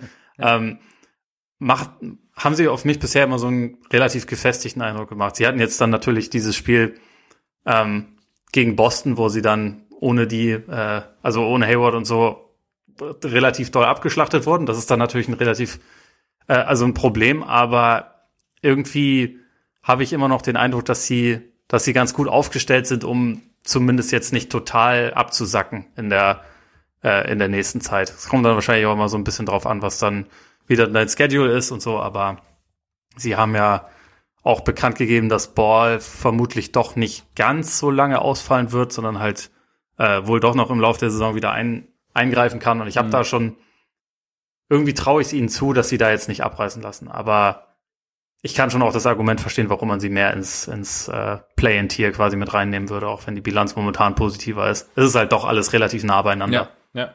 Also ich glaube, ich kann mir gut vorstellen, dass tatsächlich mehr Kompetenz da ist, also auch bei den Spielen einzeln, also wie du gesagt hast, ich finde den Punkt eigentlich schon ganz interessant. Also ich würde jetzt auch nicht unbedingt sagen, dass jetzt einfach, jetzt haben wir wieder die Hornets vom letzten Jahr, einfach weil sich ein paar gesteigert haben, also unter anderem auch Monk ist jetzt natürlich tatsächlich blöd, dass er die zwei Wochen ausfällt. Und es ist ja gerade oft so, dass kurzfristig so für die ersten zwei, drei Spiele, dass man dann irgendwie noch so ein bisschen auch den Überraschungseffekt auf seiner Seite hat oder noch so ein bisschen den, vielleicht auch so ein bisschen das jetzt erst recht Ding und das dann halt auf lange Sicht dann irgendwann schwierig wird. Also dass es dann halt, dass es sich dann bemerkbar macht, dass dann da halt irgendwie dann doch essentielle Qualität weggebrochen ist. Und dann, ja, deswegen bin ich mal gespannt, wie sich es jetzt dann irgendwo äußern wird. Hinten raus waren jetzt halt für mich aufgrund dessen, weil ich bei den, bei den Hornets erwarte ich halt tendenziell auf, also wegen dieser Verletzungen, dass sie eher schwächer werden. Bei anderen vielleicht auch unberechtigt erwarte ich, dass sie eher besser werden. Deswegen so denke ich so ein bisschen, also, dass sie auf jeden Fall noch von den Heat und Celtics gepackt werden und also zumindest meiner Meinung nach. Und wie gesagt, gut, die Bulls sind wirklich schon ein bisschen, also schon vier Spiele dahinter das müssen auch erstmal alles gewinnen und die Defense ist ein Problem, aber ich könnte es mir dann noch eher vorstellen. Und ja, wie es dann am Ende sein wird, die Knicks, keine Ahnung, wie schätzt du denn die Knicks ein? Also irgendwie, sie, sie hängen, sie bleiben dran, sie sind irgendwie zwischenzeitlich, ich glaube, sie haben jetzt aber vier der letzten fünf verloren, kann das sein? Wenn ich mich nicht ganz täusche, auf jeden Fall. Ähm, Wenn, dann waren sie davor gut, weil über die letzten, von den letzten zehn haben sie fünf gewonnen. Also sie, sie sind ja, halt genau, für mich genau. eigentlich nach wie vor das ja das perfekte Mittelmaß-Team sozusagen. Ja. Ähm, und das sind sie ja irgendwie schon die ganze Saison über. Das ist immer, sie entfernen sich nie weit von einer 500er Bilanz. Ähm, und das ist ja für sie ein Fortschritt. Also auf jeden Fall. Meine Einschätzung von ihnen ist eigentlich immer noch relativ ähnlich wie die letzten Male auch. Das ist ein sehr gutes Defensivteam. Ähm, mittlerweile treffen gegnerische Teams zwar wieder etwas besser von der Dreierlinie, also beziehungsweise etwas normaler, aber immer mhm. noch immer noch klar unterdurchschnittlich und es hat ihnen jetzt nicht nicht großartig geschadet. Also sie sind immer noch auf Platz, Platz drei, was die Defense angeht, was halt echt schon sehr, sehr stark ist. Ähm, offensiv sind sie halt nicht gut. Das äh, hat sich auch nicht geändert, sondern das ist relativ stabil geblieben. Also sie haben jetzt ein paar mehr Guards, die aber alle nicht effizient irgendwie abschließen in letzter Zeit. Ähm, was eigene Dreier angeht oder beziehungsweise das eigene Spacing, ähm, eigentlich vertraue ich bei ihnen sozusagen nur Reggie Bullock, wenn ich sie spielen sehe. Also wenn der, mhm. wenn der einen Dreier nimmt und der reinfällt, bin ich nicht überrascht. Sie haben zwar auch noch ein paar andere Spieler, die Dreier treffen können, also ja. jetzt abgesehen von Emmanuel Quickly, der ja auch ein guter Dreierschütze ist, aber äh, beispielsweise Randall hat ja im Laufe der Saison auch eine gute Dreierquote, Alec Burks und RJ Barrett trifft ja auch immer mal Dreier, aber ich bin bei ihnen irgendwie jedes Mal immer noch überrascht, wenn einer reinfällt. Das ist ja. irgendwie, irgendwie immer so ein komisches Gefühl und sie spielen halt extrem langsam, sie spielen methodisch und nehmen viele echt schwierige Würfe und es, also die Offense wirkt immer wie so ein Stu äh, Stückwerk und es sieht immer so aus, als wird's, als wäre es halt einfach ein Kampf gegen sie zu spielen und ich glaube, darüber wollen sie sich ja auch so ein bisschen definieren, das ist ja auch so naja. diese, diese Thibodeau-Mentalität und ich würde jetzt nach wie vor nicht sagen, dass die nächsten besonders gutes Team sind, aber sie sind halt irgendwie einfach grundsolide und deswegen mhm. kann ich mir auch nicht vorstellen, dass sie jetzt sich im weiteren Saisonverlauf irgendwie von dieser 500 Bilanz weit entfernen werden. Und damit sind sie halt für mich dann ein sicheres Playoff-Team. Also ja. kein, kein Kandidat für den Heimvorteil, ähm, weil der vierte Platz ist ja quasi noch offen, wenn wir uns bei den, bei den Top 3 einig sind, aber dass sie da rausfallen, kann ich mir halt auch nicht vorstellen. Also weil sie, glaube ich, einfach ein bisschen, bisschen konstanter sind als die Teams hinter ihnen. Ja, stimmt. Sie, sie sind konstant solide unterwegs. Also das, das stimmt tatsächlich und das reicht ja im Osten teilweise schon. Also es stimmt übrigens tatsächlich, sie haben vier der letzten fünf verloren. Ich habe das mal ganz kurz, ich habe mal kurz in die Flasche geguckt und äh, da die hat mir das dann ausgespuckt. Äh, gegen, gegen Miami, Minnesota, Dallas und Brooklyn verloren und gegen Detroit gewonnen. Aber ja, irgendwie schon, irgendwie schon. Aber was machst du jetzt draus zum Beispiel, wenn sie jetzt auf sieben oder acht reingehen? Also sind sie dann für dich fix ein Kandidat, dann auch dieses Play-in-Ding zu gewinnen? Es kommt also, dann, glaube ich, so ein bisschen aufs, aufs Matchup an. Also ich bin halt immer der Meinung, dass es da schon ein gutes Pfund ist, wenn du halt, wenn du halt defensiv so solide bist, mhm. aber gleichzeitig kann es natürlich auch, also gerade wenn, wenn, wenn jetzt beispielsweise das Matchup ist, ähm, New York gegen Chicago, wo sich übrigens die NBA, glaube ich, sehr darüber freuen ich glaube auch, weil ja. sich das, glaube ich, ganz gut vermarkten ließe. Ja, ja. Ähm, und Chicago dann einen heißen Tag von draußen hat, dann gehen die nix raus. Also das, mhm. äh, das wird dann passieren. Auch wenn, aber sie haben ja dann quasi zwei Chancen, so wie das, das halt der Vorteil dann, ne? funktioniert. Ja, genau, ja. Ich glaube, das ist, also bei all diesen Teams ist das so ein bisschen tagesformabhängig, weil keins von denen, von denen wir da jetzt sprechen, ist ja ein überragendes Team. Ja. Ich glaube, dass vielleicht, das vielleicht höchste Single-Game-Ceiling hätte dann vielleicht Chicago. Also es sei denn, wir, wir, wir gruppieren die Hornets da auch noch mit rein. Da kann das, also ja. die sind, glaube ich, eigentlich das wahrscheinlich beste Team, aber wer weiß, wen sie da dann alles haben. Und insofern ist es, glaube ich, dann einfach so ein bisschen ein Thema Würfeln. Wichtig für die Knicks ist nur, dass sie gegen niemanden aus der eigenen Division spielen müssen, weil da stehen sie bei 1-7. Aber abgesehen von den Raptors ist das halt auch eine ganz gute Division. Ja, das, das stimmt, das stimmt. Also die Wahrscheinlichkeit, dass sie im Play-In schon gegen einen aus der Division spielen müssen, ist relativ gering, also die Raptors. Aber sonst, ja, nee, ich bin gespannt. Es wird irgendwie, es ist, Play-In könnte, könnte ganz cool werden dieses Jahr. Ich bin, also war auch letztes Jahr eigentlich ganz gut. Die Idee ist einfach gut. Ich bin ja. überzeugt, Play-In ist, ist, ist eine gute Geschichte. Dann können wir eigentlich weiter hochgehen, oder? Können wir machen. Was wäre dein nächstes Tier? Äh, einer braucht noch den Heimvorteil, heißt es bei mir. okay. Und, Und das, da geht's um drei Teams. Ja. Die Celtics, die Haken und die Hitze. Habe ich auch drin. Habe ich auch drin. Genau die. Auch das Tier heißt bei mir allerdings, was ist da los? okay. Ähm, dann, äh, dann erklär du das mal kurz, was du damit meinst. Weil du meinst es relativ selbst erklären. Ja. Du kannst, du kannst ja auch ein Team aussuchen und damit anfangen, wie du Also ich kann, also vor allem jetzt, also es bezieht sich vor allem auf, auf zwei Teams, da geht es eher so ein bisschen, äh, also aus der negativen Perspektive raus. Ich meine, also was, was genau ist das Problem der Heat und Celtics? Also, warum, warum kommen die nicht so richtig? Es gibt dann immer wieder so Phasen, also gerade die Heat hatten ja auch mal zwischen eine Phase, wo es besser geworden ist und es gibt weißt du noch, wo, als alle davon geredet haben, dass Jimmy Butler jetzt äh, MVP-Kandidat ja, auf einmal ist, ja. weil sie mal ein paar Spiele am Stück gewonnen haben und dann haben sie irgendwie gleich wieder sechs oder sieben am Stück verloren. Ich erinnere mich. Heat Culture und so. Heat Culture, genau, genau. Und es, also ich frage mich, warum sie es halt nicht, also wenn man sich dann so Spiele anschaut, wenn man sich Sequenzen anschaut, denken wir, okay, da ist, da ist irgendwie so viel Potenzial da und das sieht irgendwie eigentlich, da, da stimmt auch vieles und dann, man sieht dann auch wieder Dinge, die nicht stimmen, aber trotzdem frage ich mich irgendwie, dass es halt wirklich, dass es so problematisch ist, äh, überrascht mich. Bei den Celtics ist es genauso und bei den Hawks ist es dann halt so, also was, was genau sind denn die Hawks jetzt? Also sie hatten ja, also nachdem Nate McMillan kam, haben sie ja, glaube ich, acht Spiele in Folge gewonnen da war, waren die Gegner dann aber teilweise jetzt nicht, nicht, nicht wahnsinnig gut. Dann hatten sie die, dann hatten sie wieder eine Phase, da haben sie relativ viel verloren. Jetzt gerade läuft's hier so ein bisschen. Und was, was sind die Hawks? Sind die Hawks jetzt, sind sie im Endeffekt wirklich, kommen die Neuzugänge jetzt wirklich so an und erfüllen jetzt so, füllen jetzt so ihre Rollen raus, wie man sich, äh, aus, wie man sich erhofft hatte? Sind sie dann plötzlich wirklich ein, ein Team, das, das wirklich ernst zu nehmen ist, auch wenn sie ein defensives Loch auf der Eins haben? Und ist es. Sie haben doch jetzt Lou Williams. Ja, es stimmt. Es stimmt quasi der Chris Dunn-Ersatz eigentlich, ne? Ja. ja. Aber also deswegen bei den Hawks ist eher so aus der positiven, also aus der positiven Sicht und bei den anderen, wie gesagt, bei den Heat, also ja, also da glaube ich fehlt der der Offense fehlt es irgendwie auch an an Tiefe sozusagen. Also das wollen sie ja glaube ich mit Oladipo soll der ja schon irgendwie so ein bisschen Abhilfe schaffen und es ist halt, also da ist schon irgendwie eine gewisse Statik mit drin. Ich glaube, Jelica kann da irgendwie mit seinem Passing und Basketball-IQ dann sicherlich auf, auf Dauer schadet er da auch nicht. Aber irgendwie weiß ich nicht, ob es die Heat jetzt noch hinkriegen oder ob es dann irgendwie doch zu kompliziert ist, beziehungsweise ob, ob das Loch dann zu tief war, aus dem sie quasi sich gerade ausgraben. Und bis sie dann oben sind, ist es dann zu spät.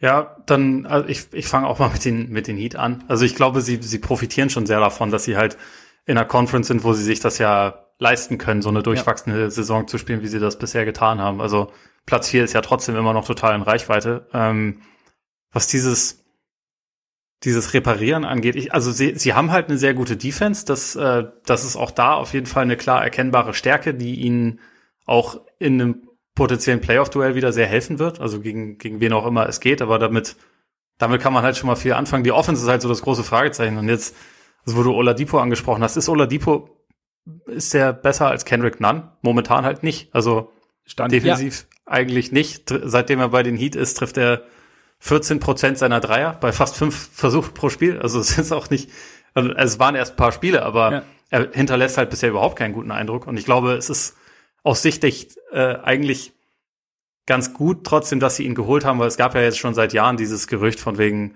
äh, das wird dann als, als Free Agent so oder so passieren und Vielleicht ist es für Sie jetzt ganz gut, erstmal einen Eindruck zu bekommen, können wir den denn hier überhaupt eingliedern oder ja. nicht? Weil wenn nicht, dann lässt man ihn halt im Sommer ziehen und man musste jetzt nicht viel abgeben, deswegen ist das dann nicht schlimm. Aber ich glaube nicht, dass er in dieser Saison die Offense groß beleben wird. Also vielleicht, wenn er irgendwie ein paar Wochen hat, um sich da reinzufinden, vielleicht wird es ein bisschen besser, aber bisher bisher gibt's da, finde ich, relativ wenig Anlass zur Hoffnung. Also du kannst dich halt absolut darauf verlassen, dass Jimmy Butler und Bam Adebayo, wenn sie fit sind, äh, saustarke Spieler sind und alles mhm. andere ist halt so ein bisschen die Frage. Auch, also Goran Dragic hat ja auch eine durchwachsene Saison gespielt und hat immer mal wieder gefehlt und so. Ich glaube, bei den Heat ist mittlerweile einfach so ein Punkt erreicht, wenn die zu 100% fit in die Playoffs gehen, dann traue ich ihnen schon zu, dass sie dass sie da auch eine Runde gewinnen. Mhm. Und also ich glaube nicht, dass sie so gut werden wie letztes Jahr, also dass sie so einen so einen Run hinlegen, aber dass sie ein sehr ungemütliches Team sein können, das kann ich mir schon vorstellen, einfach weil die Defense so gut ist. Ob sie aber die die Offense so auf den Punkt bekommen und ob dann alle rechtzeitig fit sind, das ich finde, das ist, das hängt halt momentan irgendwie total in der Schwebe. Und ja. dass sie das im Laufe der Saison einfach nicht hinbekommen haben, mal so ein bisschen, bisschen Konstanz reinzubekommen, finde ich schon auch sehr, sehr auffällig. Auch bei dieser Siegesserie. Da haben dann alle Jimmy Butler gefeiert und überhaupt, also, und äh, war ja auch okay, nur auch da war das ja nicht so, dass sie da irgendwie reihenweise Top-Teams besiegt hätten, sondern eigentlich ging es überwiegend gegen schwächere Teams. Und im Laufe der Saison haben sie gegen gute Teams halt keine, keine Top-Bilanz und das war letztes Jahr halt ein bisschen anders. Deswegen, für mich ist das irgendwie ein Team, wo, was ist da los, passt da ganz gut. Ja. Weil letztendlich weiß man es einfach nicht so recht, wie es dann, wie es dann aussehen wird, wenn es mal soweit ist. Aber jetzt haben sie ja Dwayne Deadman. Ja, stimmt. Der füllt vielleicht ein kleines bisschen die Lücke, die Kelly Olynyk hinterlassen hat, andererseits. Wer weiß. Ich meine, sie haben, sie haben halt auch immer noch, wie, wie auch schon letztes Jahr, das mögliche Adjustment im Kopf oder in der Hinterhand, dass sie, wenn es dann drauf ankommt, Adebayo auf die, auf die fünf setzen und halt ihr Lineup ein bisschen umstellen und dann sind sie immer noch ein besseres Team, als sie es jetzt über die Saison gewesen sind, glaube ich. Ja, davon würde ich irgendwie auch, auch ausgehen. Und ich glaube bei Oladipo, also ich, ich bin mir auch nicht sicher, ob da diese Saison noch der große Sprung drin ist. Also es ist, glaube ich, auch nicht primär das Ding, also halt der theoretische Oladipo hilft ihnen halt einfach weiter, weil er ihnen halt mehr Tiefe gäbe und halt mehr, mehr Dynamik gäbe. Es ist halt die Frage, ob sie ihn irgendwann bekommen. Ich, also da bin ich aber halt auch geneigt zu sagen, also gerade so nach also einerseits braucht er vielleicht ein bisschen mehr Zeit als jetzt andere. Andererseits ist es also dafür auch so ein bisschen Zeit haben, einfach weil halt Verletzungen hin und her getradet, Situation in Houston, jetzt in Miami. Und ich bin auch gespannt, wie es ist, beziehungsweise ob sie noch irgendwie halbwegs so hinbekommen, dass er irgendwie eine, eine halbwegs Konstanz hinbringt. Ich glaube halt, was vielleicht hilft, ist, dass Igodala gerade wieder ein bisschen dynamischer aussieht irgendwie. Der mehr attackiert, da irgendwie so ein bisschen mehr sein, sein, seine Playmaking-Fähigkeiten wieder einbringen kann. Vielleicht habe ich mir dann auch gedacht, vielleicht war letztes Jahr da auch gar nicht so ein gutes Timing. Also letztes Jahr war er quasi zu gut raus, also quasi die Heat waren ihm einen Schritt voraus. Also er war, hat er so lange nicht gespielt gehabt und dann konnte er diesen Einfluss gar nicht nehmen. Vielleicht könnte er dieses Jahr mehr Einfluss nehmen. Vielleicht auch nicht, keine Ahnung. Ähm, gute Aussage. Vielleicht, vielleicht auch nicht. damit damit wäre das auch geklärt. Äh, Bam, natürlich, äh, letztes gegen, gegen ich glaube, gegen Indiana sind sie mal irgendwie so ein, so ein Ding gelaufen, wo Bam quasi den Ball gebracht hat und dann so ein ähm, oben an der Birne ein Handoff plus Pick für Robinson gelaufen ist, also quasi oder auf ja. Robinson gegeben hat. Und das ist natürlich schon ein fieses Play. Weil an das Bam waren sie sehr gerne. Also Two-Man-Game zwischen den beiden ist ja. halt eh eine absolute ja. Augenweide, finde ich. Also das ist schon, ne, da kannst du nicht, da kannst du eigentlich nicht viel machen als gegnerische Defense. Und ja, aber haben sie denn nicht, haben sie nicht mit Bielica eher den, den, den Ersatz für Olinik oder ist er dir da also ich meine, Deadman ist halt ein bisschen mehr die defensiv solidere Option, wenn du jetzt einen, einen echten Fünfer willst. Also Bielica stellst du ja jetzt nicht unbedingt in, in einem physischen Duell auf jeden Fall also, nicht. Also du bist ja nicht so, okay, ja gut, fünf. okay, ja, ja, das stimmt, das stimmt wahrscheinlich. Ansonsten aber, also in kleinen Lineups kann der natürlich auf der auf der vier oder fünf dann neben neben Bam oder auch mal für sich äh, spielen. Es sollte halt dann nur kein keine Situation sein, wo er jetzt die ganz äh, also wo er jetzt irgendeinen Brummer auf der 5 verteidigen muss, wie du das ausdrücken würdest. Wie ich das, LeBron zum Beispiel. Genau. Aber sie, dafür haben sie ja Precious äh, Achuva. Theoretisch. Ja. Der, der tatsächlich auch ein Brummer auch ist. Ein, der ist ein Brummer, aber der ist, ist, ist nicht gerade groß, ne? Ja, stimmt, nur 2,3 Meter. Drei. Da hast du recht. Aber er ist, äh, aber er ist sehr physisch am Brett, ne? Ja. Also das ist, da, da damit passt er vielleicht irgendwie auch ganz gut dann neben Bam, wenn so ein bisschen Bullyball gespielt werden soll. Was ist mit deinen Celtics los? Also wir, wir haben ja über die Saison schon ein, zwei Mal über die Celtics gesprochen. Ähm, ich würde jetzt auch mal äh, eine Sache noch einwerfen und zwar, dass für mich so so ein Bellwether bei ihnen ist halt immer, ob sie jetzt gerade einen guten Tag haben oder nicht, ist halt die Dreierquote und äh, das ist nicht nur der Eindruck, sondern es ist auch wirklich so, dass sie in ihren in ihren Siegen treffen sie über 42 Prozent von der Dreierlinie, in ihren Niederlagen treffen sie über 32 Prozent vor der Dreilinie. Also es liegen ziemlich genau 10 Prozent, äh, Prozent dazwischen. Und es ist einerseits natürlich naheliegend, dass du, wenn du viele Dreier triffst oder effizient Dreier triffst, dass du dann eher eine Chance hast zu gewinnen.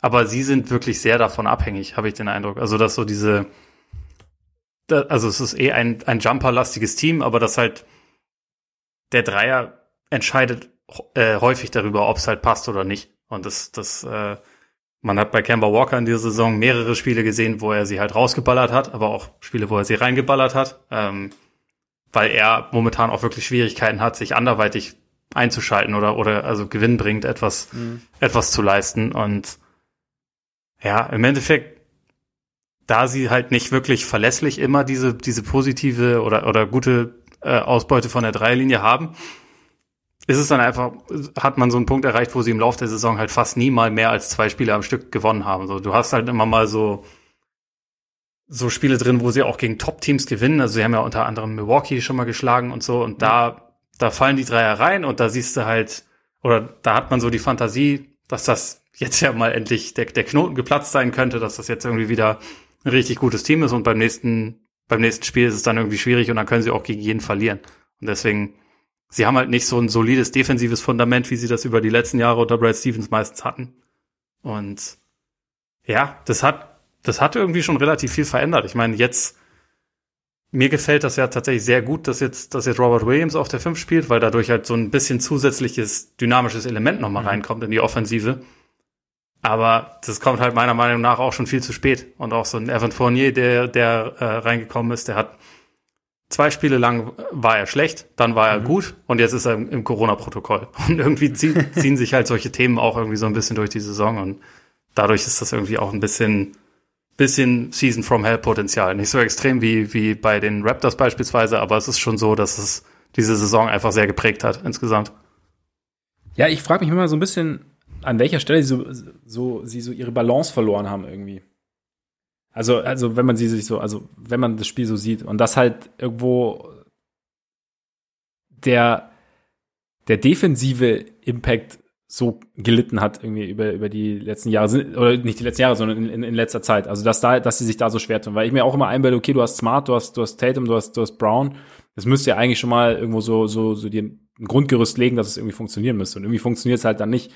Da ist dann halt auch wieder der Abgang von Thais, weiß ich nicht Wiese, klar, du hast ja auch gesagt, also er bekam quasi für jeden Blick einen vorgepfiffen, aber im Endeffekt ist, bringt Williams da was bis jetzt? Oder ist, ist es irgendwie, oder, oder ist es weiterhin extrem kompliziert? Also, den größten Unterschied macht Williams tatsächlich offensiv aus, meiner ja. Meinung nach. Also einerseits, weil er halt so diese, diese Vertical Threat ist, also weil er auch grundsätzlich nie daneben wirft, aber halt auch so, so ein dynamisches Richtung, Richtung Korb-Element mit drin hat und ein sehr, sehr guter Passer ist. Also da, äh, das hatte ich ja im Lauf der Saison auch schon ein, zwei Mal angesprochen, dass man das irgendwie bei ihm teilweise so in Ansätzen sehen kann, dass er dann irgendwie einen sehr, sehr fortgeschrittenen Pass auf einmal aus dem Handgelenk zaubert, und man sich so denkt, wo kommt das denn jetzt her? Mhm. Ähm, seitdem er startet, sieht man das halt wesentlich häufiger. Er hat, glaube ich, über seine ersten ähm, drei oder vier Starts hat er irgendwie 23 Assists bei drei Turnovern produziert und so. Also schon sehr, sehr gute Zahlen. Und das wird jetzt auch nicht immer passieren, aber dieses grundsätzliche Passen und ein bisschen, bisschen schnellere Element im, in der Offense hat ihnen, glaube ich, einfach gefehlt. Und da macht er schon einen absoluten Unterschied im Vergleich zu, zu Thais.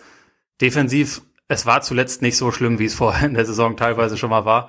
Aber es ist momentan halt einfach so, wenn er nicht spielt, und er hat jetzt auch zuletzt mal gefehlt. Dann sind jetzt gerade, wo Tristan Thompson ja wiederum auch im Corona-Protokoll ist, mhm. sind dann die anderen Optionen Luke Cornett oder Moritz Wagner oder Taco Fall. Und das ist halt defensiv dann alles schon relativ problematisch. Und deswegen auch das äh, passt dann wieder so ein bisschen zur Saison, weil man kann dann natürlich sagen, das funktioniert nicht, aber gleichzeitig, es wundert ja auch nicht, dass das nicht funktioniert. Und man hat irgendwie äh, im Laufe der Zeit einfach fast nie alle beisammen, die man braucht. Also du hast ja du hast ja äh, Tatum, Brown und Smart genannt, die haben halt auch alle für sich Zeit verpasst. Und ja. da der Flügel so, so krass dünn besetzt ist, ähm, spielt es dann halt auch einfach schon eine Rolle, wenn da dann einer von diesen äh, fähigen Leuten ausfällt für eine Weile.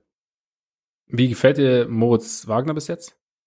Kann ich noch gar nicht wirklich okay. beurteilen, um ehrlich zu sein. Also manchmal hast du ganz positive Ansätze, manchmal wirkt er so, also er ist halt dieser sehr energiegeladene Spieler. Das, mhm. das fällt dann schon immer sehr auf. Und wenn er irgendwie Charges annimmt, ist es auch jemand, der, glaube ich, so ein Team echt hochputschen kann. Aber äh, ich glaube, er hätte jetzt noch keine, keine fixe Rolle im, im Team gefunden oder so. Also. Ja, ist, glaube ich, auch schwierig. Also, so, wenn du als, als Rollenspieler reinkommst, sozusagen neu zu einem Team und dann irgendwie das selber irgendwie so ein bisschen dabei ist, sich neu zu erfinden oder neu zu finden auch. Und äh, ja, nee, kann ich, mir, kann ich mir vorstellen. Aber glaubst du, siehst du irgendwo, glaubst du, es ist eher so eine, in Anführungszeichen, verlorene Saison, dass einfach irgendwie gewisse Dinge zusammengekommen sind, die verhindert haben, dass es besser läuft? Und das dann am, oder siehst du irgendwo noch einen Anhaltspunkt, dass, dass die Richtung Playoffs dann vielleicht doch nochmal ein Team sind, das extrem unangenehm wird für jetzt die Top-Teams und vielleicht auch mal nochmal für eine Überraschung gut sein könnte. Ähm, also wenn wir einig sind, dass es drei Top-Teams gibt im Osten, mhm. dann nee. Also ich glaube nicht, dass sie eine Serie gegen eins dieser Teams gewinnen können. Was auch okay ist, wenn sie den Schluss daraus ziehen, oder also die richtigen Schlüsse daraus ziehen, wie sie halt das Team über die nächsten Jahre äh, gestalten und was sie, was sie rund um vor allem halt Brown und Tatum noch brauchen, was sie da machen müssen. Also ich glaube, dass wenn man so alles zusammennimmt von wie die Saison verlaufen ist, aber auch wie die Offseason verlaufen ist, was da so die Entscheidungen waren, die da getroffen wurden, dann, dann ist das Jahr, glaube ich, jetzt nicht mehr zu retten im Sinne von, es geht noch mal in die Conference Finals oder so. Ich glaube, mhm. dafür sind sie einfach nicht gut genug dieses Jahr. Okay, okay. Ist denn Brown Tatum, sind sie sich dann doch ein bisschen, also nicht die gleichen Spielertypen, aber so von der grundsätzlichen Spielanlage her, also halt, dass sie den Ball eher den eigenen Wurf vielleicht suchen, dass sie halt beide vom Flügel kommen, dass sie dann halt vielleicht so ein bisschen, dass sie beide schon passen können, aber halt doch den Jumpshot nehmen oder ist es, ist es zu ähnlich? Dann manchmal denkst du, dass vielleicht irgendwie, dass da für eine andere Komponente besser wäre oder ist es einfach, sind sie eigentlich so, sind sie jeder für sich individuell so gut, dass man einfach versuchen sollte zu sagen, okay, wir bauen das halt bestmöglich um die beiden herum auf? Ich finde schon, dass die beiden das, das Kernduo sein können von einem absoluten Top-Team. Ich glaube, es ist bisschen mehr davon abhängig, was du halt um die beiden herum noch hast. Und in der Theorie wäre jemand wie, wie Kemba in Topform mhm. eigentlich schon jemand, der dazu ja. gut passt. Also, aber grundsätzlich braucht es halt, glaube ich, einerseits Spieler, die den Ball bewegen und aber auch die, die halt selber vielleicht noch so ein bisschen eine Attacke-Mentalität im Kopf haben und die auch, wenn sie dann offene Würfe haben, die auch nehmen. Also ähm, bei bei Tatum höre ich irgendwie immer mal wieder auch teilweise so aus Boston Medien, dass irgendwie die, dass, dass er keiner ist, der seine Mitspieler besser macht und dass er irgendwie äh, nicht, nicht genug passt und so. Dieses Thema mit den Hockey Assists hatten mhm. wir auch mal. Ja. Das ist aber häufig auch einfach dem geschuldet, dass da dann Leute um die beiden herum auf dem Court sind, die halt keine Würfe nehmen. Ja, mit Sicherheit, und ja. es wird halt, es wird halt schwer, da dann der, also die krassen Playmaking-Zahlen irgendwie zu haben, wenn halt deine Mitspieler dann teilweise offene Würfe verweigern. Ich ja. glaube, das ist halt so ein Schluss, den man hat ziehen müssen und weshalb auch jemand wie, wie Fournier teilweise nicht schlecht da reinpasst. Also weil das halt, der ist halt recht schnell unterwegs, der passt auch mal, aber der, der scheut sich auch nicht zu werfen. Und auch Williams ist jemand, der, der trifft relativ schnelle Entscheidungen. Er trifft nicht nur richtige Entscheidungen, aber er trifft halt relativ schnelle Entscheidungen. Mhm. Ähm, ja, hat irgendwie so häufig eine, eine Attacke-Mentalität und ich glaube, das ist halt was, was du brauchst. Aber also Tatum und Brown, es ist sie, sie haben schon sehr viel von dem, was man braucht. Sie, sie sind aber halt auch beide noch nicht fertig so mit ihrer Entwicklung, was irgendwie auch logisch ist natürlich und können beide als, als Playmaker und auch selber als Scorer natürlich noch wachsen. Aber ich glaube, sie haben so grundsätzlich die Fähigkeiten, die es braucht, um das, das Kernduo, wie gesagt, zu sein von, okay. einem, von einem Team, das vielleicht auch mal Meister werden kann. Okay. Schauen wir mal, was geht nächstes Jahr. Jetzt noch zu den Hawks, weil irgendwie theoretisch ja das in Anführungszeichen heißeste Team aus diesem Trio. Was machst du denn so aus den Hawks? Wie schätzt du jetzt quasi so die, die letzten Monate oder letzten Wochen so ein? Ich habe das Gefühl, dass ähm, vor allem Gallinari und auch Bogdanovic langsam sich so ein bisschen mehr reinfinden mhm. äh, und bisschen mehr von dem geben, was man, was man sich erhofft hatte von ihnen, dass äh, auch Williams tatsächlich was reinbringt. Also ich meine, es sind ja jetzt erst ein paar Spiele, aber in seinen Minuten bisher 128 Punkte pro 100 Ballbesitze, nicht schlecht. Und insofern sehr wichtig, weil die Hawks ja seit Jahren eigentlich keinen keinen Plan und keinen Ersatz hatten, wenn wenn Trey Young auf die Bank gegangen ist. Und momentan ist es dann jetzt mal so, dass selbst wenn er ein schlechtes Spiel hat, dann haben sie noch nicht automatisch verloren, sondern dann mhm. kann halt irgendwie trotzdem noch was gehen. Und äh, sie haben ja immer noch richtig viele Ausfälle. Also Hunter ist immer noch nicht dabei, Collins hat jetzt zuletzt gefehlt. Äh, das ist Reddish. ja immer noch Genau, Reddish auch noch. Das ja. ist, ist ja quasi nicht das vollständige Team, aber sie sind halt, haben halt trotzdem schon eine gewisse Tiefe.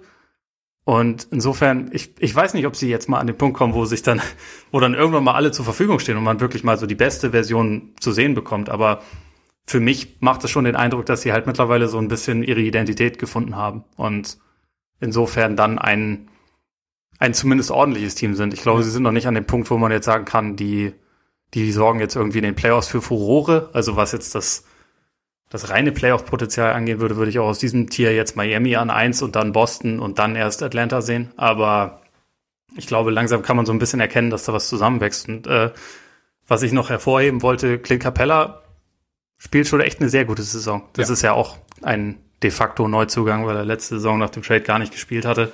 Ähm, ich finde, wenn er mit auf dem Court steht, hat man auch den Eindruck, dass die, dass die Defense zumindest ganz solide funktioniert. Also sie ist auch um fast neun Punkte besser mhm. ähm, in den Minuten, wo er drauf ist. Und ich finde, da, da, da spürt man schon einen Einfluss. Das ist halt, sobald er auf die Bank geht, ist die Defense häufig ziemlich problematisch. Aber es ist, glaube ich, ein Team, was einigermaßen zusammenwächst mittlerweile. Oder wie würdest du sie sehen? Ich würde es ähnlich sehen. Also gerade auch bei, wenn du bei Capella bist, also sie haben auch irgendwie eine Opposing Teams äh, beziehungsweise gegnerische Teams treffen nur 59 Prozent am Ring.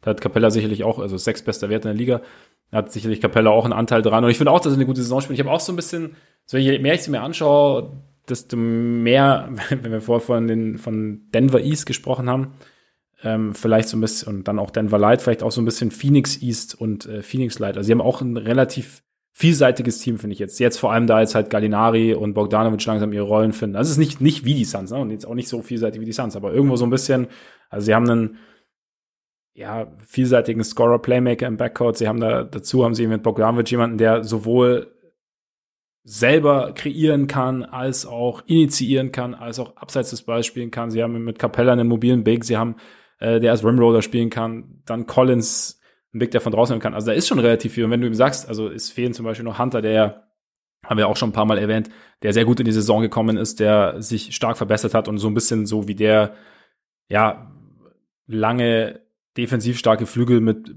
mindestens solidem Wurf aussah, den man, den viele Teams gern hätten. Und von daher glaube ich auch, dass sie da, oder wirkt es gerade auf mich so ein bisschen so, als wär, bekämen sie so eine, eine gewisse Konstanz rein. Also auch einfach dadurch, dass sich diese Veteranen, die sie auch irgendwie geholt haben, um eine Konstanz zu bekommen, so ein bisschen ins, also in ihre Rollen reinspielen. Ich meine, am Anfang, wir haben ja auch über die Verletzungen gesprochen, ist natürlich auch schwierig, da seine Rolle zu finden. Und ja, also ich habe ich, ich würde die anderen, also ich würde gerade auch, auch Miami noch vom Potenzial höher einschätzen, aber ich bin mal gespannt, wie sich das jetzt halt so, wie sich das dann zum Beispiel auch in Jahr zwei dann nach der großen Sommeroffensive oder beziehungsweise Offseason-Offensive war ja letztes Jahr im Winter, aber wie sich es in Jahr zwei dann irgendwie darstellt. Also ich glaube, angenehm sind sie nicht, weil sie halt schon auch, glaube ich, ein Team sind, das halt offensiv relativ gut ins Rollen kommen kann und dann relativ schwer zu stoppen ist, wenn sie offensiv mal wirklich in äh, ihren Rhythmus haben.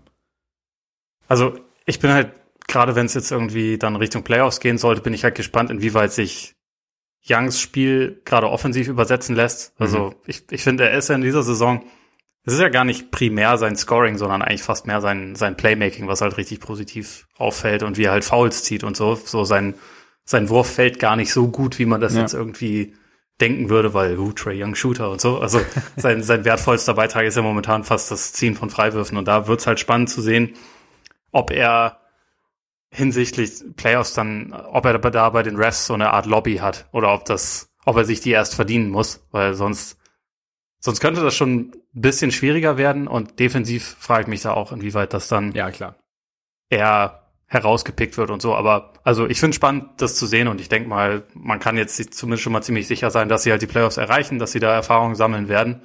Und dann schauen wir mal weiter. Es würde mich jetzt sehr, also stand jetzt ziemlich wundern, wenn sie eine Serie gewinnen. Ähm, mhm wenn, wenn, dann würde das, glaube ich, nur gehen, wenn sie halt in diesem 4-5-Matchup ein Team bekommen, was dann mal wieder auseinanderfällt. also das kann eigentlich nur Boston sein. Ich glaube, wenn es Miami wird, dann macht ja, Miami das schon. Ja. Weil sie einfach, glaube ich, in den Playoffs schon, da wissen sie, was sie zu tun haben. Und ich glaube, an dem Punkt ist Atlanta noch nicht. Glaube ich auch nicht. Also da, ich würde auch den anderen Teams einfach mehr vertrauen. Also auch, weil ich halt glaube, dass, also vor allem Miami einfach noch ein, zwei Gänge hat, die sie hochschalten können, theoretisch. Also wer weiß, wo, woran es momentan liegt, dass es nicht funktioniert und ob das dann irgendwie die ganzen Sachen dann irgendwie aus dem Weg zu räumen sind. Aber grundsätzlich würde ich auch eher Miami vertrauen und am Ende wahrscheinlich auch Boston, einfach aufgrund der Erfahrung, haben wir auch schon öfter mal thematisiert. Damit könnten wir eigentlich zum nächsten Tier kommen, das wahrscheinlich drei, drei Teams enthält, die letzten drei, die uns noch fehlen. Ja. Oder hast du noch mal, hast du auch nicht nochmal unterteilt? Nee, habe ich nicht. Ich habe es einfach als, als Finals-Tier bezeichnet, weil ja. Ähm, ich habe zwar, also habe ich ja auch schon mal gesagt, dass, dass ich Brooklyn da stand jetzt zwar vorne habe, aber ich glaube, Milwaukee und Philly haben auch beide durchaus die Chance, um durchzukommen im Osten. Also zumal jetzt ja bei den bei den Nets muss man jetzt dazu sagen, da kommt jetzt KD dann endlich mal zurück, ja. aber Harden fällt jetzt dann halt aus, mindestens zehn Tage und wir wissen auch, dass das bei den Nets überhaupt nichts zu bedeuten hat, was für Zeiten da gesagt werden. Also ja. kann auch sagen, dass das 30 Tage sind und also wer weiß. Ähm, bisher ist es halt einfach so, dass dass die drei siebenmal zusammengespielt haben. Jetzt wird es wieder eine Weile dauern, bis es irgendwie das nächste Mal dazu kommt und ich glaube zwar, dass sie wahrscheinlich so gut sind, dass es relativ schnell sich dann auch so eine gewisse Chemie dann finden lässt. Ähm, also zumindest wenn Harden dabei ist und halt so diese Facilitator-Rolle auch, auch in den Playoffs mhm. halt weiter annehmen möchte. Aber irgendwann ist halt vielleicht auch trotzdem der Punkt erreicht, wo du halt gewisse Abläufe trotzdem mal einstudieren musst. Also gerade defensiv. Ja. Und das ist halt schwierig, wenn, wenn du nie mit dem ganzen Team spielst. Und ähm, wir haben ja im Zuge der, der Aldridge-Verpflichtung auch mal darüber geredet, inwieweit sich jetzt vielleicht die Rolle von Nick Claxton verändern wird. Mhm. Da finde ich halt ganz interessant. So, seine Minuten waren in letzter Zeit, also in den letzten Spielen jetzt deutlich geringer und Aldridge hat gestartet und äh, Claxton stand dann teilweise nur acht Minuten auf dem Court und ich glaube, einerseits ist das wahrscheinlich so ein, so ein Thema, dass die Nets jetzt mal ein bisschen, bisschen experimentieren und gucken, wen haben wir so, wie, wie lässt sich das vielleicht kombinieren, aber ich denke mir halt, also Aldridge wird ja am Ende von engen Playoff-Spielen hoffentlich nicht auf dem Court stehen. Das wäre ein relativ großes Problem. Deswegen verstehe ich es nicht ganz, warum man da jetzt nicht ein bisschen mehr darauf geht, äh, Claxton so viel Erfahrung wie möglich zu geben. Weil, wie, wie siehst du, äh, du denn das? Äh, rein spielerisch bin ich komplett bei dir. Also ich würde auch sagen, also haben wir ja, haben wir auch schon drüber geredet, dass Claxton ihnen halt in der Defense Möglichkeiten gibt, die ihnen Aldridge bei weitem nicht geben kann, die ihn auch Griffin nicht geben kann, die ihn Jordan nicht geben kann. Einfach durch seine Switchability und seine Länge, das und also auch gerade sie, sie switchen ja auch relativ gerne Defense und das funktioniert dann schon auch halbwegs und ich glaube, er ist da schon ein sehr sehr essentieller Bestandteil dafür. Es ist halt, ich habe dann halt auch gelesen, das hat, was wahrscheinlich auch gesehen, ähm, John Hollinger bei, bei The Athletic hat auch geschrieben, halt, als er noch aus Front Offices weiß, dass es halt einfach wahnsinnig schwierig ist für einen Veteranen, also wenn ein Veteran mit großem Namen kommt, dass es wahnsinnig schwierig ist, den natürlich auf die Bank zu setzen. Und das kann jetzt natürlich schon sein. Also ich glaube, in einem Playoff-Szenario dann, wenn du irgendwo an einem Punkt dann bist, dass du halt eben eine gewisse defensive Mobilität brauchst, dann zählt es natürlich nicht mehr. Aber es ist natürlich, es wäre wahrscheinlich schwierig zu vermitteln, Aldridge zu holen, oder kann ich mir vorstellen, Aldridge zu holen, um ihn dann direkt auf die Bank zu setzen. Das heißt, es ist jetzt halt vielleicht so die Phase, okay, ich meine, KD ist eh noch verletzt, Harden ist irgendwie raus, also so richtig einspielen ist gerade eh nicht. Und natürlich, also ich fände, also aus meiner Perspektive würde ich jetzt auch sagen, Claxton so viel Erfahrung wie möglich. Aber so ein bisschen so, so, okay, so welcome Lamarcus so ungefähr. Und ich meine, scoren kann er immer noch, also sein äh, nicht effizient, aber sonst ja. ja doch, äh, doch, ist er nicht, ist er nicht effizient aus dem Low Post raus? Hat er da nicht irgendwie so, so, eine, so, eine, so eine krasse Quote? Dachte ich irgendwie, habe ich nur gehört. Also vielleicht jetzt bei den bei den Nets, ja. bei den bei den Spurs war es in dieser Saison tatsächlich so, da, das war das, was ich zuletzt geguckt hatte, dass er halt Ach so, okay. La ja. lange Zweier trifft er effizient und sonst eigentlich nichts. Ja, ja okay. Ähm, kann sein, dass das jetzt in Brooklyn anders ist. Das das habe ich tatsächlich noch nicht noch nicht nachgeguckt. Ich habe aber, wenn ich ihn hab spielen sehen, finde ich schon, also defensiv, er hat schon sehr was von von Mumie aktuell. Ja, also mit Dynamik hat es relativ wenig zu tun, wie er sich da bewegt. Also von daher, wie gesagt, ich glaube halt, aber ich bin auch da, bleibe ich dabei. Ich meine, das sehen die Coaches da ja auch, also dass sie dann irgendwie das, ich glaube, wie du sagst, das ist so ein bisschen so, was haben, wen haben wir denn da, wie, wer hat denn was drauf? Also ich glaube auch schon so, dass der Punkt ist, also dass du gerade so bei, bei Griffin, bei Aldridge sehen musst, okay, was, also genau dir das anschauen musst, worüber wir halt spekulieren. Also sie waren halt in einer Situation, die ihnen nicht so gepasst hat haben aber theoretisch noch mehr drauf. Und dann halt als, dann musst du halt als Steve Nash, Mike D'Antoni, als Coaching-Staff dann einfach sehen, was, was denn wirklich noch möglich ist. Und das machst du halt, denke ich, schon auch irgendwo jetzt. Also gerade wenn du ihnen auch noch so ein bisschen mehr Workload quasi geben kannst, weil halt KD ausgefallen ist, weil Harden ausfällt. Und dann denke ich, dass da intern auch relativ viel kommuniziert wird. Also ist natürlich auch Spekulation, aber Steve Nash ist ja jetzt nicht dafür bekannt, äh, eher, eher schweigend durch die Welt zu laufen. Von daher, also wie gesagt, ich hoffe quasi, wenn ich jetzt aus, aus Netzsicht denke, dass dann irgendwie Claxton dann schon mehr Spielzeit bekommt. Kannst du mir aber auch gut vorstellen. Ja, ich, also Stand jetzt würde ich tippen, so Playoff-Rotation, wenn sie alle zur Verfügung haben, dass, dass Griffin einige Minuten sehen wird, aber nicht am Ende von Spielen und dass Aldridge eigentlich in den meisten Spielen wahrscheinlich eher keine Rolle spielt. Also einfach weil Claxton ist, glaube ich, so, wenn du halt wirklich mit einem Center spielen willst, ist er wahrscheinlich deine beste Option. Oder halt, oder du hast noch Jordan, ja. der wahrscheinlich auch oder vielleicht auch noch in der Hackordnung vor ihm steht, aber dann. Aber der hat wenig also, gespielt auch, oder noch weniger. Ja, der, ne? der hat DNPs sogar kassiert, ja, aber ja. das ist halt, kann halt auch Schonung sein, das weiß ich halt nicht. Das ist, finde ich, bei den Nets schwer zu bewerten. aber du hast halt auch noch äh, Jeff Green, der teilweise Small Ball 5 spielen kann, und du hast KD, der wahrscheinlich in den meisten Duellen, wenn es jetzt nicht gerade gegen Joel Embiid geht, wahrscheinlich dein bester, äh, bester Stretch Five ist, die du ja. hast. Und ja.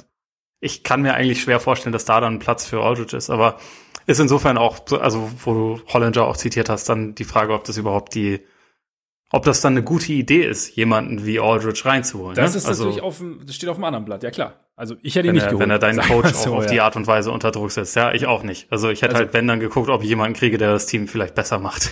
Ja, also genau, der, der auch so vom, vom Skillset her mehr, mehr reinpasst. Also, also ja. gerade so, weil es ist, ich meine, Aldridge ist halt, denke ich mir, so ein bisschen offensiv so ein nice to have. Also wenn du sagst, er hat jetzt vielleicht kaum Anteile in Playoffs, kann ich mir, also ich denke mir dann so, okay, du schmeißt hier mal drei Minuten rein und sagst, okay, go to work, so im, im Low Block, so, ja, also dass du halt mal so ein bisschen so in Anführungszeichen einfache Punkte irgendwie von ihm bekommst, aber oder halt irgendwie am Anfang vom Spiel irgendwie, das ist ja auch irgendwie so eine seiner Spezial, seine Spezialitäten, dass er irgendwie schnell scoren kann und dann so ein bisschen, also dass du da, dass es dir irgendwie Nuancen gibt, aber wie gesagt, irgendwie so ein, so ein, so ein nice to have, dass der aber halt in deiner in Anführungszeichen Kernproblematik nicht so wirklich weiterhilft. Deswegen habe ich es jetzt auch nicht so ganz verstanden.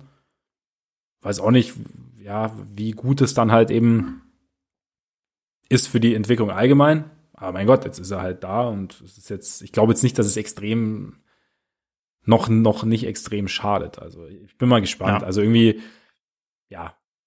Eigentlich macht man sich bei den Nets hey, keine Sorgen. Ja, irgendwie, irgendwie nicht, ne? Irgendwie nicht. Also, also wenn, wenn sie nie, äh, also bevor die Playoffs starten, nie mit voller Besetzung spielen, dann mache ich mir irgendwann Sorgen. Ja. Aber jetzt, jetzt ist es auch eher so ein, hm, bin gespannt, ja, ob genau. wir irgendwann mal das richtige Team sehen. Meinst du eigentlich, meinst du eigentlich, Nikola Jokic hat mit irgendjemand irgendwo einen Vertrag geschlossen, dass jeder, der jetzt in der MVP-Konversation auftaucht, dann irgendwie so ein paar Tage raus ist, dass man sagen kann, naja, gut, okay, der war jetzt noch nicht, weil irgendwie, immer so denkst du, ah, jetzt. Kann okay. schon sein. Aber er hätte es gar nicht nötig. Nee, also er, nicht, ne? er ist ja auch irgendwie, es spricht mittlerweile, vor allem jetzt, wo Denver halt jedes Spiel gewinnt, spricht irgendwie mehr ja. als genug dafür, dass, dass Jokic auch einfach so quasi mit ganz fairen und legitimen ja. Mitteln einfach MVP werden kann. Ja. Finde ich auch, finde ich auch. Aber ich habe sogar, ist geil, wie sagen angefangen Embiid, dann irgendwie LeBron, dann jetzt Harden und so, sie, sie, sie brechen so nacheinander weg. Aber es stimmt schon. Ich meine, jetzt, diese, diese Gordon-Verpflichtung scheint nicht so schlecht zu sein. Und ich meine, ja. Jokic jetzt, also, Jokic macht, was Jokic macht und jetzt wird auch gewonnen. Regelmäßig. Absolut. Apropos Verpflichtung. ja. Die Bucks haben ja Holiday geholt und jetzt verlängert. Das stimmt. Ja. ja. Vier Jahre, 160 Millionen. Ja, bis zu 160. Oder ne? Das ist, glaube ich, so an Incentives gebunden. Und okay. es sind, ich glaube, Safe kriegt er irgendwas zwischen 140 und 150 und durch Incentives kommt dann auch so ein bisschen mehr dazu. Weshalb das da tatsächlich okay. eine Rolle spielt, ob er in dieser Saison 60 oder 61 Spiele macht und solche Geschichten. Weil das dann an solche ja. Sachen gekoppelt ist. Ja. Also ich habe es nicht genau äh, jetzt aufgeschrieben, aber es, es hängt an so ein paar Klauseln, okay. was dann letztendlich bei rumkommt. Okay, ah, stark. Da gab es ja schon die wildesten Sachen in der Vergangenheit, ne? dass da irgendwie einer für irgendwelche Dreierquoten bekommen hat und dann irgendwie ja, Dreier ja. verweigert hat, weil er, weil er nicht riskieren wollte. Das war doch Mo Harkless, oder? Kann sein, ja. Der irgendwie die letzten vier oder fünf Spiele der Saison einfach die Würfe äh, verweigert hat. ja. Also so, so, so kann so ein Incentive natürlich ganz schnell nach hinten losgehen. Aber ja. so zum Ding macht schon oder ist schon irgendwie sinnvoll. Also ich meine, das klingt jetzt natürlich viel und ich habe auch die Zahlen gelesen, was sie jetzt an finanziellem Commitment haben für ihre drei besten Spieler, also für Janis, Middleton und Holiday. Und ja, Holiday ist Anfang 30 und hat auch die eine oder andere Verletzung immer mal wieder, aber trotzdem am Ende ja, ist es doch der, sind sie doch ein Team an einem Punkt, wo du sagst, okay, wir können jedes Jahr mindestens um die Finals mitspielen. Wir haben einen der besten Spieler der Liga. Wir haben auch unsere, also um Holiday zu bekommen, ja, viel unserer viel beschriebenen Assets weggetradet in Form von Picks. Das heißt, im Endeffekt hatten sie, hm? Alles. Alles, genau. Deswegen hatten sie im Prinzip keine andere Wahl und, und Holiday teilweise rechtfertigt er es ja schon auch, also dass man ihm einfach, also mit dem, was er, was er ihnen bringen kann. Oder auch ja, absolut. Hat, schon.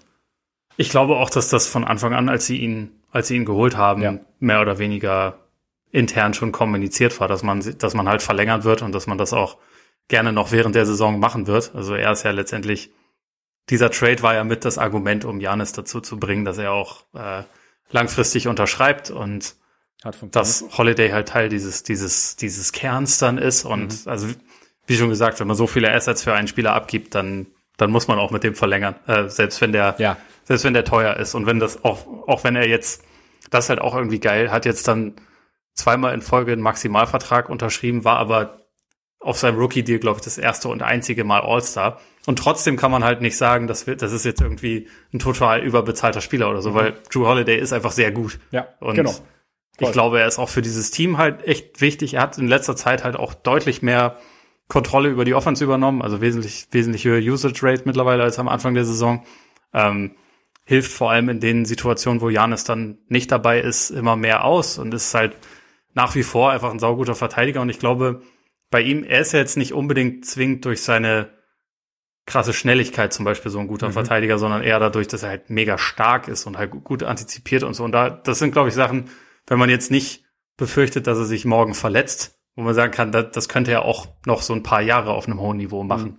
Vielleicht ja, hast du dann, vielleicht hast du dann in seinem letzten Vertragsjahr, wenn er über 40 Millionen im Jahr bekommt und, und dann 34 ist, dann wirst du vielleicht nicht mehr unbedingt die, die perfekte Leistung für diese Summe bekommen. Das kann schon sein, aber ich glaube jetzt erstmal ist es halt relativ, relativ alternativlos einfach für die Bugs gewesen, weil sie brauchen ihn, sie können ihn sowieso nicht ersetzen und es war halt von Anfang an auch irgendwie klar, dass sie ihn holen, damit er halt längerfristig Teil dieses Teams sein wird. Und 34 ist, also klar, man baut dann schon irgendwann ab, aber es ist jetzt, also er ist nicht jetzt 33 oder so. Also weißt du, so dass Eben. er dann wirklich so dann so, so am Ende seiner 30er ist, wenn der, wenn der Vertrag. 34 ist, ist das neue 24, habe ich auch gehört. Eben, eben. Also so ist es. Und Ich meine, ja, wie gesagt, ich glaube, das mit der, mit, mit der Physis und mit, mit der Stärke und mit der Antizipationsfähigkeit ist ein ganz guter Punkt bei ihm. Also ich meine, haben ja auch Bruce Bowen zum Beispiel, hat ja auch sehr, sehr lang gespielt und galt auch bis zum Ende als ähm, sehr guter Verteidiger. Und klar, damals war ein bisschen weniger Dynamik im Spiel als heute, aber trotzdem so im Grunde, ja, also ich finde es auch, finde es gut, dass sie es gemacht haben oder verständlich, dass sie es gemacht haben. Und ich bin sehr, sehr gespannt auf die Bugs in den Playoffs, weil wir die ganze Saison schon ein bisschen drüber reden, so dieses Jahr richten sie vieles drauf aus, in den Playoffs zu pieken sozusagen, für die Playoffs bereit her zu sein und äh, haben da auch ihre Defense entsprechend angepasst und dann eben auch noch PJ Tucker geholt, der dummerweise jetzt mit einer Wadenverletzung ausfällt. Ja. Aber ja, also dass sie da sehr, sehr also man hat schon gesehen, wenn einer gespielt hat, dass viel geswitcht wurde. Also dass das halt schon so ein bisschen das Ding ist. Und wenn halt alle fit sind, funktioniert das halt auch, ne? Ja, absolut. Und sie sind im Laufe der Saison halt auch äh, defensiv ja schon wieder viel besser geworden. Also am Anfang war das ja, da sah man, dass dieses Experimentieren erstmal schon ein bisschen problematisch war ja. oder also hat man in Kauf genommen, aber dadurch waren halt die Resultate dann erstmal nicht so gut. Aber mittlerweile sind sie halt auch wieder ähm, bei einem Top Ten Wert defensiv angekommen, Tendenz steigend und ich glaube, dass das Poten also das Potenzial mit diesem Team ist halt sogar noch größer. Ähm, das Personal ist jetzt besser dafür geeignet, verschiedene Stile zu spielen. Also mit Lopez hast du halt einen, mit dem kannst du im Prinzip nur Drop Coverage spielen, aber wenn du Tucker reinnimmst und Janis reinnimmst, dann kannst du halt da auch sehr viel, sehr viel switchen und so. Mhm. Und äh, jetzt ist halt so ein bisschen die Frage, ob man Tucker rechtzeitig zu den, zu den Playoffs auch fit bekommt und auch zu einem Punkt bekommt, wo er so ein bisschen sich einspielen kann mit den anderen. Äh, ich glaube, das wird schon auch noch wichtig sein, ja, aber klar. auf jeden Fall. Aber ich glaube, dass sie insgesamt dann schon auch besser für die Playoffs gerüstet sind als in den letzten Jahren. Also dass einfach ihr Kader so ein bisschen, bisschen mehr ready dafür ist. Ich muss immer noch sehen, wie es, wie sich dann die Crunch-Time-Performances tatsächlich äh, niederschlagen in den Playoffs. Aber was zuletzt jetzt schon mal positiv war, war, dass Janis seine, seine Freiwurfquote auf immerhin jetzt wieder 75 Prozent gesteigert hat, dass er da halt irgendwie wieder solider wirkt und auch halt auch einfach wieder sehr, sehr dominant wirkt. Und wer weiß. Also vielleicht sind die Bugs jetzt einfach einen Schritt weiter.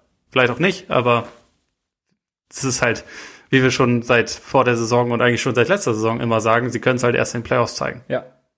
Also mein, mein, Gefühl sagt mir, dass, dass sie besser gerüstet sind, dass sie auch halt für sich, also war ja auch oft das Thema, ob sie jetzt die richtigen Schlüsse draus ziehen, aber dass sie auch für sich zumindest interessante Schlüsse gezogen haben, die, die vielversprechend aussehen. Wie es dann funktionieren wird, ich meine, wie du sagst, also Tucker ist natürlich jetzt ist ein bisschen problematisch dadurch, dass sie sich halt selber erst an die Switcherei gewöhnen müssen, sozusagen, und jetzt dann halt noch, noch einen neuen Spieler integrieren müssen, der zwar weiß, wie es funktioniert, aber dann halt so im Verbund mit seinen Teamkollegen das irgendwie hinbringen sollte.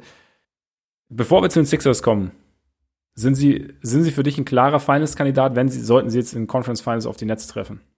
Haben sie, haben sie ein Setup Kandidat, ja klar. Wenn sie in den Conference Finals sind, sind sie ein Kandidat für die Finals. Ja gut, aber jetzt nehmen wir mal an, die Bulls würden sich irgendwie durchmogeln, dann wären sie auch kein Kandidat für die Finals. Äh, naja, bis dahin, dann, dann hätten ja, dann hätte ja, bis dahin wäre ja sehr viel passiert. Also, nein, aber sag mal, also siehst du, siehst du sie als ernsthafte Gefahr für, für die Netz an, wenn die Netz in Bestbesetzung sind? Haben sie, also. Die Sixers jetzt oder die Bucks? Die Bucks jetzt, bevor oder wir zu den Sixers Bucks. kommen. So mit Blick ja, auf schon. Spielermaterial. Schon. Also, ich würde die Netz in der Serie favorisieren, aber ich glaube, dass die Bugs zumindest theoretisch das, das Personal haben, um es defensiv nicht ganz so leicht zu machen mhm. für die Netz, wie es für die Netz, glaube ich, gegen viele Teams aussieht. Und also weil, weil sie halt einfach, sie haben mit Holiday einen exzellenten Verteidiger potenziell für für Harden oder Kyrie. Sie haben mit Middleton sehr guten Verteidiger. Sie haben mit Janis so einen der wenigen Leute, die jetzt rein körperlich und von der Beweglichkeit her es für Durant schwierig machen können. Ich meine, Durant wird immer scoren können natürlich, aber es ist zumindest potenziell die Möglichkeit dafür da, dass man, dass man die halt arbeiten lässt. Und ich glaube nicht, dass Brooklyn jetzt Milwaukee dauerhaft vom Scoren abhalten kann. Also absolut nicht. Und insofern könnte ich mir schon vorstellen, dass da eine spannende Serie draus wird. Wie gesagt, ich würde Brooklyn favorisieren, aber ich würde jetzt auch nicht sagen, dass sie da, dass sie da irgendwie durchspazieren oder so. Ja. Oder siehst du das anders? Nee, ich würde ich würde es ähnlich sehen. Also einfach, weil ich mir eben auch überlegt habe, dass die, die, die physischen und defensiven Voraussetzungen jetzt nicht so schlecht sind oder eigentlich ganz gut sind, um Brooklyn einzubremsen. Und halt gleichzeitig, aber das halt, ja, Brooklyn ist halt einfach irgendwie, die Firepower ist halt schon echt brutal. Aber ja. ist halt, also zumindest. Mit der Firepower kann niemand mithalten. Aber das Ding ist halt, das Ding ist halt vielleicht auch, dass Brooklyn es schwerer haben dürfte, Milwaukee wirklich so zu stoppen, wie es, oder so Probleme zu bereiten, wie es zum Beispiel Miami getan hat. Also, ja. das heißt, also, da, da verlieren sie vielleicht ein bisschen was und dann könnte es eigentlich eine ganz geile Serie werden. Wäre jetzt die Frage, ob die Sixers halt da auch irgendwie, also, sind die Sixers, wie siehst du sie im Vergleich zu den anderen beiden? Ich glaube, dass Embiid da schon einfach eine Komponente reinbringt, die keins von den anderen Teams hat. Also weil es halt einfach diese diese extreme Dominanz unterm Korb ist, vor mhm. allem auch dieses, also er ist ja jetzt wieder da und man kann das halt in jeder Minute, die er auf dem Korb ist, sieht man das halt, wie schwer sich gegnerische Teams damit tun, ihn zu verteidigen, mhm. ohne dabei ein Foul pro Sekunde zu begehen. ja. Weil er er ist schon auch sehr eklig da drin, wie er die zieht, aber halt auch einfach sehr clever. Ja. Er strahlt die ganze Zeit eine gewisse Gefahr aus und es gibt einfach so in Sachen Beweglichkeit kombiniert dann auch mit Kraft nicht viele Leute in der NBA, die da irgendwie mit ihm mithalten können. Ähm, das haben wir jetzt gegen Boston gesehen, das hat man vorher auch schon gegen die Wolves gesehen, wo, wo Towns ja das Duell schon angenommen hat, aber auch am Ende ausgefault hat, weil es halt gegen, gegen Embiid echt schwierig ist, äh, nicht auszufaulen. Und da ist halt so ein bisschen die Frage, bei den Sixers, ob das dann in den Playoffs, ob ihre Offense insgesamt gut genug sein wird, um da mitzuhalten, weil also defensiv sind sie tendenziell von diesen drei Teams das stärkste, offensiv aber auch klar das schwächste. Mhm. Und da hängt es dann wahrscheinlich von den anderen Faktoren ab. Also so auch gerade von, von Simmons, da ist halt in letzter Zeit wieder der Faktor, dass er unmittelbar vor, vor dem All-Star-Break hat er über 22 Spiele 63 Prozent so in in Korbnähe getroffen. Jetzt zuletzt waren es irgendwie 48 Prozent. Sein Scoring ist wieder krass runtergegangen. Er ist halt ja. halt wieder der passive Simmons und er hat diese Phasen halt jedes Jahr. Das mal sieht's sieht's gut aus. Er ist aggressiv und man denkt, oh, es hat jetzt Klick gemacht bei Ben Simmons. Ja, er hat endlich verstanden, wie er attackieren kann. Und dann kommen wieder zwei Wochen, in denen er einfach nicht mal versucht, ein Scorer zu sein und irgendwie macht sein so ein bisschen wahnsinnig und man weiß halt nicht, welche Version man dann in den Playoffs bekommen wird. Aber also ich glaube, dass die die Sixers also wegen dieser Embiid-Komponente schon das Potenzial haben, also sowohl Milwaukee als auch als auch Brooklyn vielleicht zu schlagen, aber ich mhm. weiß nicht, ob ob der Rest so zusammenkommen wird, dass sie das dann auch tatsächlich hinbekommen. Also ich habe halt abgesehen von Embiid habe ich halt bei allen, die da rumlaufen, schon ein bisschen mehr Fragezeichen. Die Simmons-Geschichte ist schon hart, also oder beziehungsweise schon interessant, also dass er jetzt irgendwie wieder so wenig attackiert. Ich meine, vielleicht nimmt er sich auch nur quasi seine, weil wahrscheinlich weiß er es ja auch, dass er die Phase mal wieder hat. Vielleicht nimmt er sie sich jetzt einfach vor den Playoffs, um dann in den Playoffs halt wieder der aggressive Simmons sein zu können. Ist aber sehr wohlwollend. Ja, muss muss man ja auch mal probieren. ich, ich meine, Sie haben ja von den zehn Spielen, die jetzt im Beat nicht dabei war, haben sie sieben gewonnen. Ja. Also sehr positiv ist. Die Defense war auch äh, sau stark in der Zeit, also die beste der, der Liga in dem Zeitraum.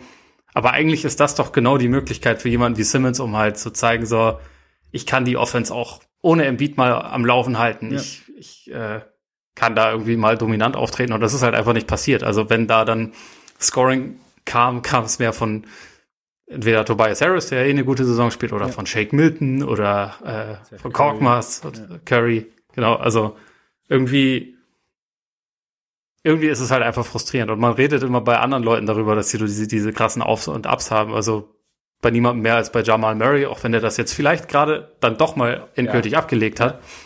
Aber Simmons ist ja ist noch krasser in der Hinsicht, finde ich. Also weil man halt auch wirklich diese Unterschiede zwischen heute versuche ich zu attackieren und nee, heute lieber nicht. Die sieht man halt häufig so in den ersten fünf Minuten des Spiels.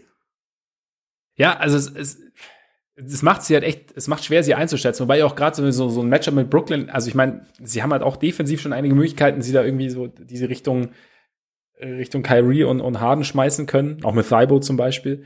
Und ich weiß nicht, ob Brooklyn jetzt halt diese ganzen Bigs verpflichtet hat, um einfach halt so ein bisschen Masse zu haben, um die sie im Beat entgegenstellen können, um ihn halt dann vielleicht auch einfach zu faulen am Ende. Um ihm 30 Fouls äh, ja. pro Spiel schon mal einfach auf ihn abzurichten. Ja, ne? genau. Einfach, einfach irgendwie so, dass er keinen Rhythmus kriegen kann und so. Lamarcus, komm rein! Ja, ja, Zwei genau. Würfe, vier Fouls. Ja, ja Auf eben. geht's. Eben. Ja, so dann, ja, auch irgendwie geil, ja. Dann äh, Lamarcus vorne, weißt du, macht, äh, trifft seine Turnaround-Jumper und, und, und Embiid trifft dann vielleicht nur ein von zwei Freiwürfen und schon gewinnst du die Minuten von Lamarcus gegen Embiid.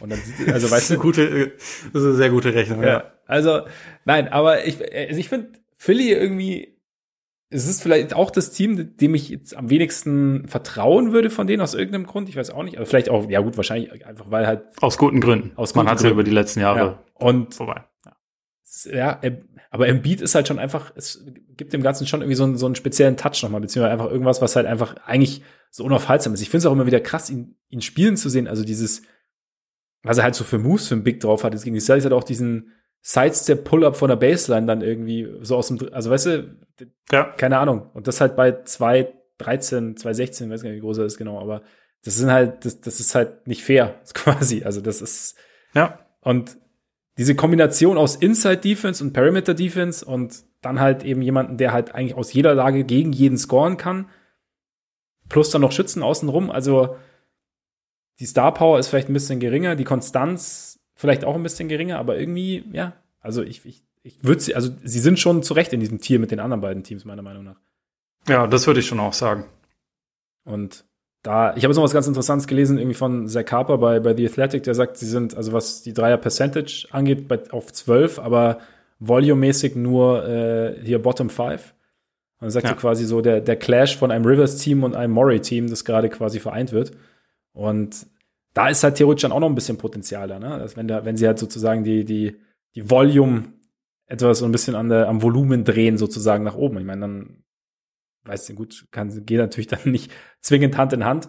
Da kann natürlich auch sein, dass die Quoten dann ein bisschen runtergehen, wenn du mehr wirst, aber am Ende äh, gibt es schon noch Möglichkeiten für sie. Ja, wobei ich das, also, also, dass dieses Volumen so relativ gering ist, ist ja also vor allem Simmons und Embiid geschuldet. Ja. Und bei Embiid finde ich das aber eher positiv. Also, dass sich sein Spiel so ein bisschen stimmt, mehr ja innerhalb die, der Dreierlinie dieses Jahr verlagert hat, ist ja eigentlich eine positive Entwicklung, weil er da halt einfach noch äh, noch ekliger ist, was, was Freiwürfe ziehen angeht und so. Simmons ist sein eigenes Thema, das wissen wir auch, aber natürlich wäre es irgendwie, ich glaube schon auch, dass das der Plan ist, auch von Doc Rivers jetzt beispielsweise, dass Curry ein paar mehr Dreier pro Spiel eigentlich ja. nehmen sollte, aber das wissen natürlich gegnerische Teams auch, der wird, der wird immer sehr, sehr eng bewacht und so und äh, so von daher ist, glaube ich, dieses, dieses Volumen, sie hätten das gerne auch ein bisschen höher, aber es ist halt teilweise Stimmt, dann systemisch einfach auch ein bisschen schwierig.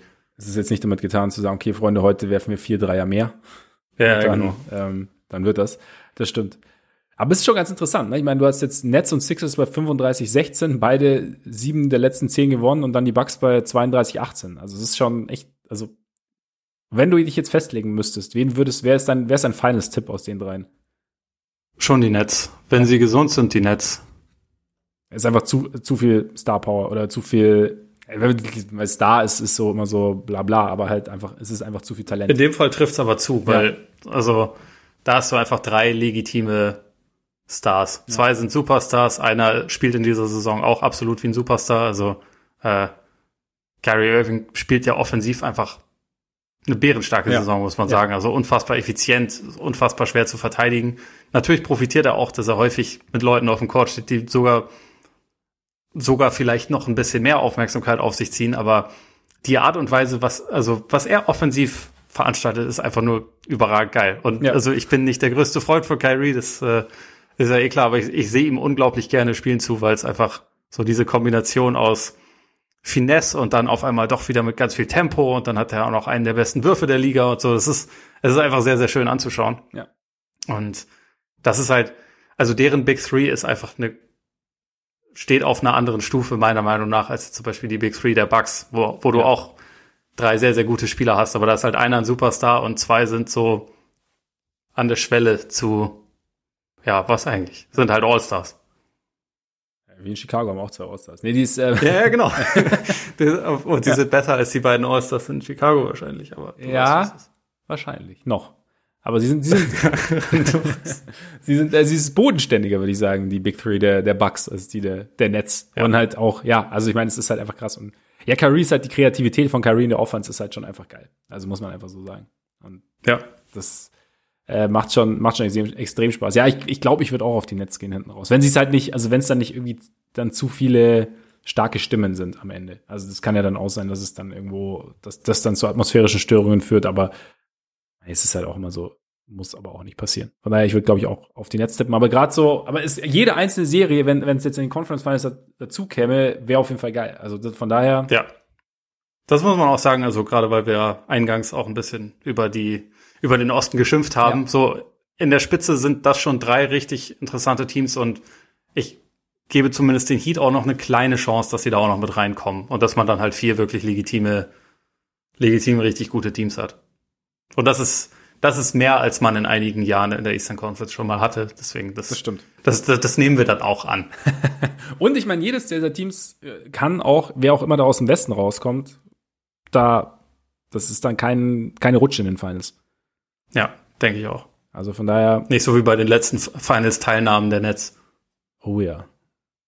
Wie gesagt, es war meine Basketballpause. Düstere Zeiten. ja, ja, waren sehr, sehr düstere Zeiten. Gut, aber dann haben wir's, oder? Für heute. Ja. Sehr gut, sehr gut. Sind auch schon wieder ordentlich lange unterwegs. Dann bleibt mir eigentlich nur noch, mich in unserem Namen bei euch zu bedanken für die Aufmerksamkeit. Sehr, sehr schön, dass ihr dabei wart. Und äh, natürlich für all diejenigen, die so, dies noch nicht wissen, die zum ersten Mal rein und sich denken, boah, krass, ich, ich würde gern viel, viel mehr hören. Dann abonniert uns am besten bei Apple Podcasts, wo uns auch gerne Rezensionen hinterlassen könnt, bei Spotify, Deezer, überall. Google Podcasts, Amazon Music, glaube ich, sind wir mittlerweile auch gelistet. Also ihr könnt, schaut rein, ihr findet uns und gleichzeitig könnt ihr uns auch sehr gerne folgen bei Twitter, Facebook und Instagram. Schreibt uns auch sehr, sehr gerne an, wenn ihr irgendwelche Fragen habt, Anregungen was auch immer ihr loswerden möchtet, lasst es los. Wir versuchen immer zu antworten und auch so schnellstmöglich zu antworten. Und ja, jetzt würde ich sagen, genießt euren Tag, euren Abend, euren Morgen und hoffentlich dann bis bald. Reingehauen. Reingehauen.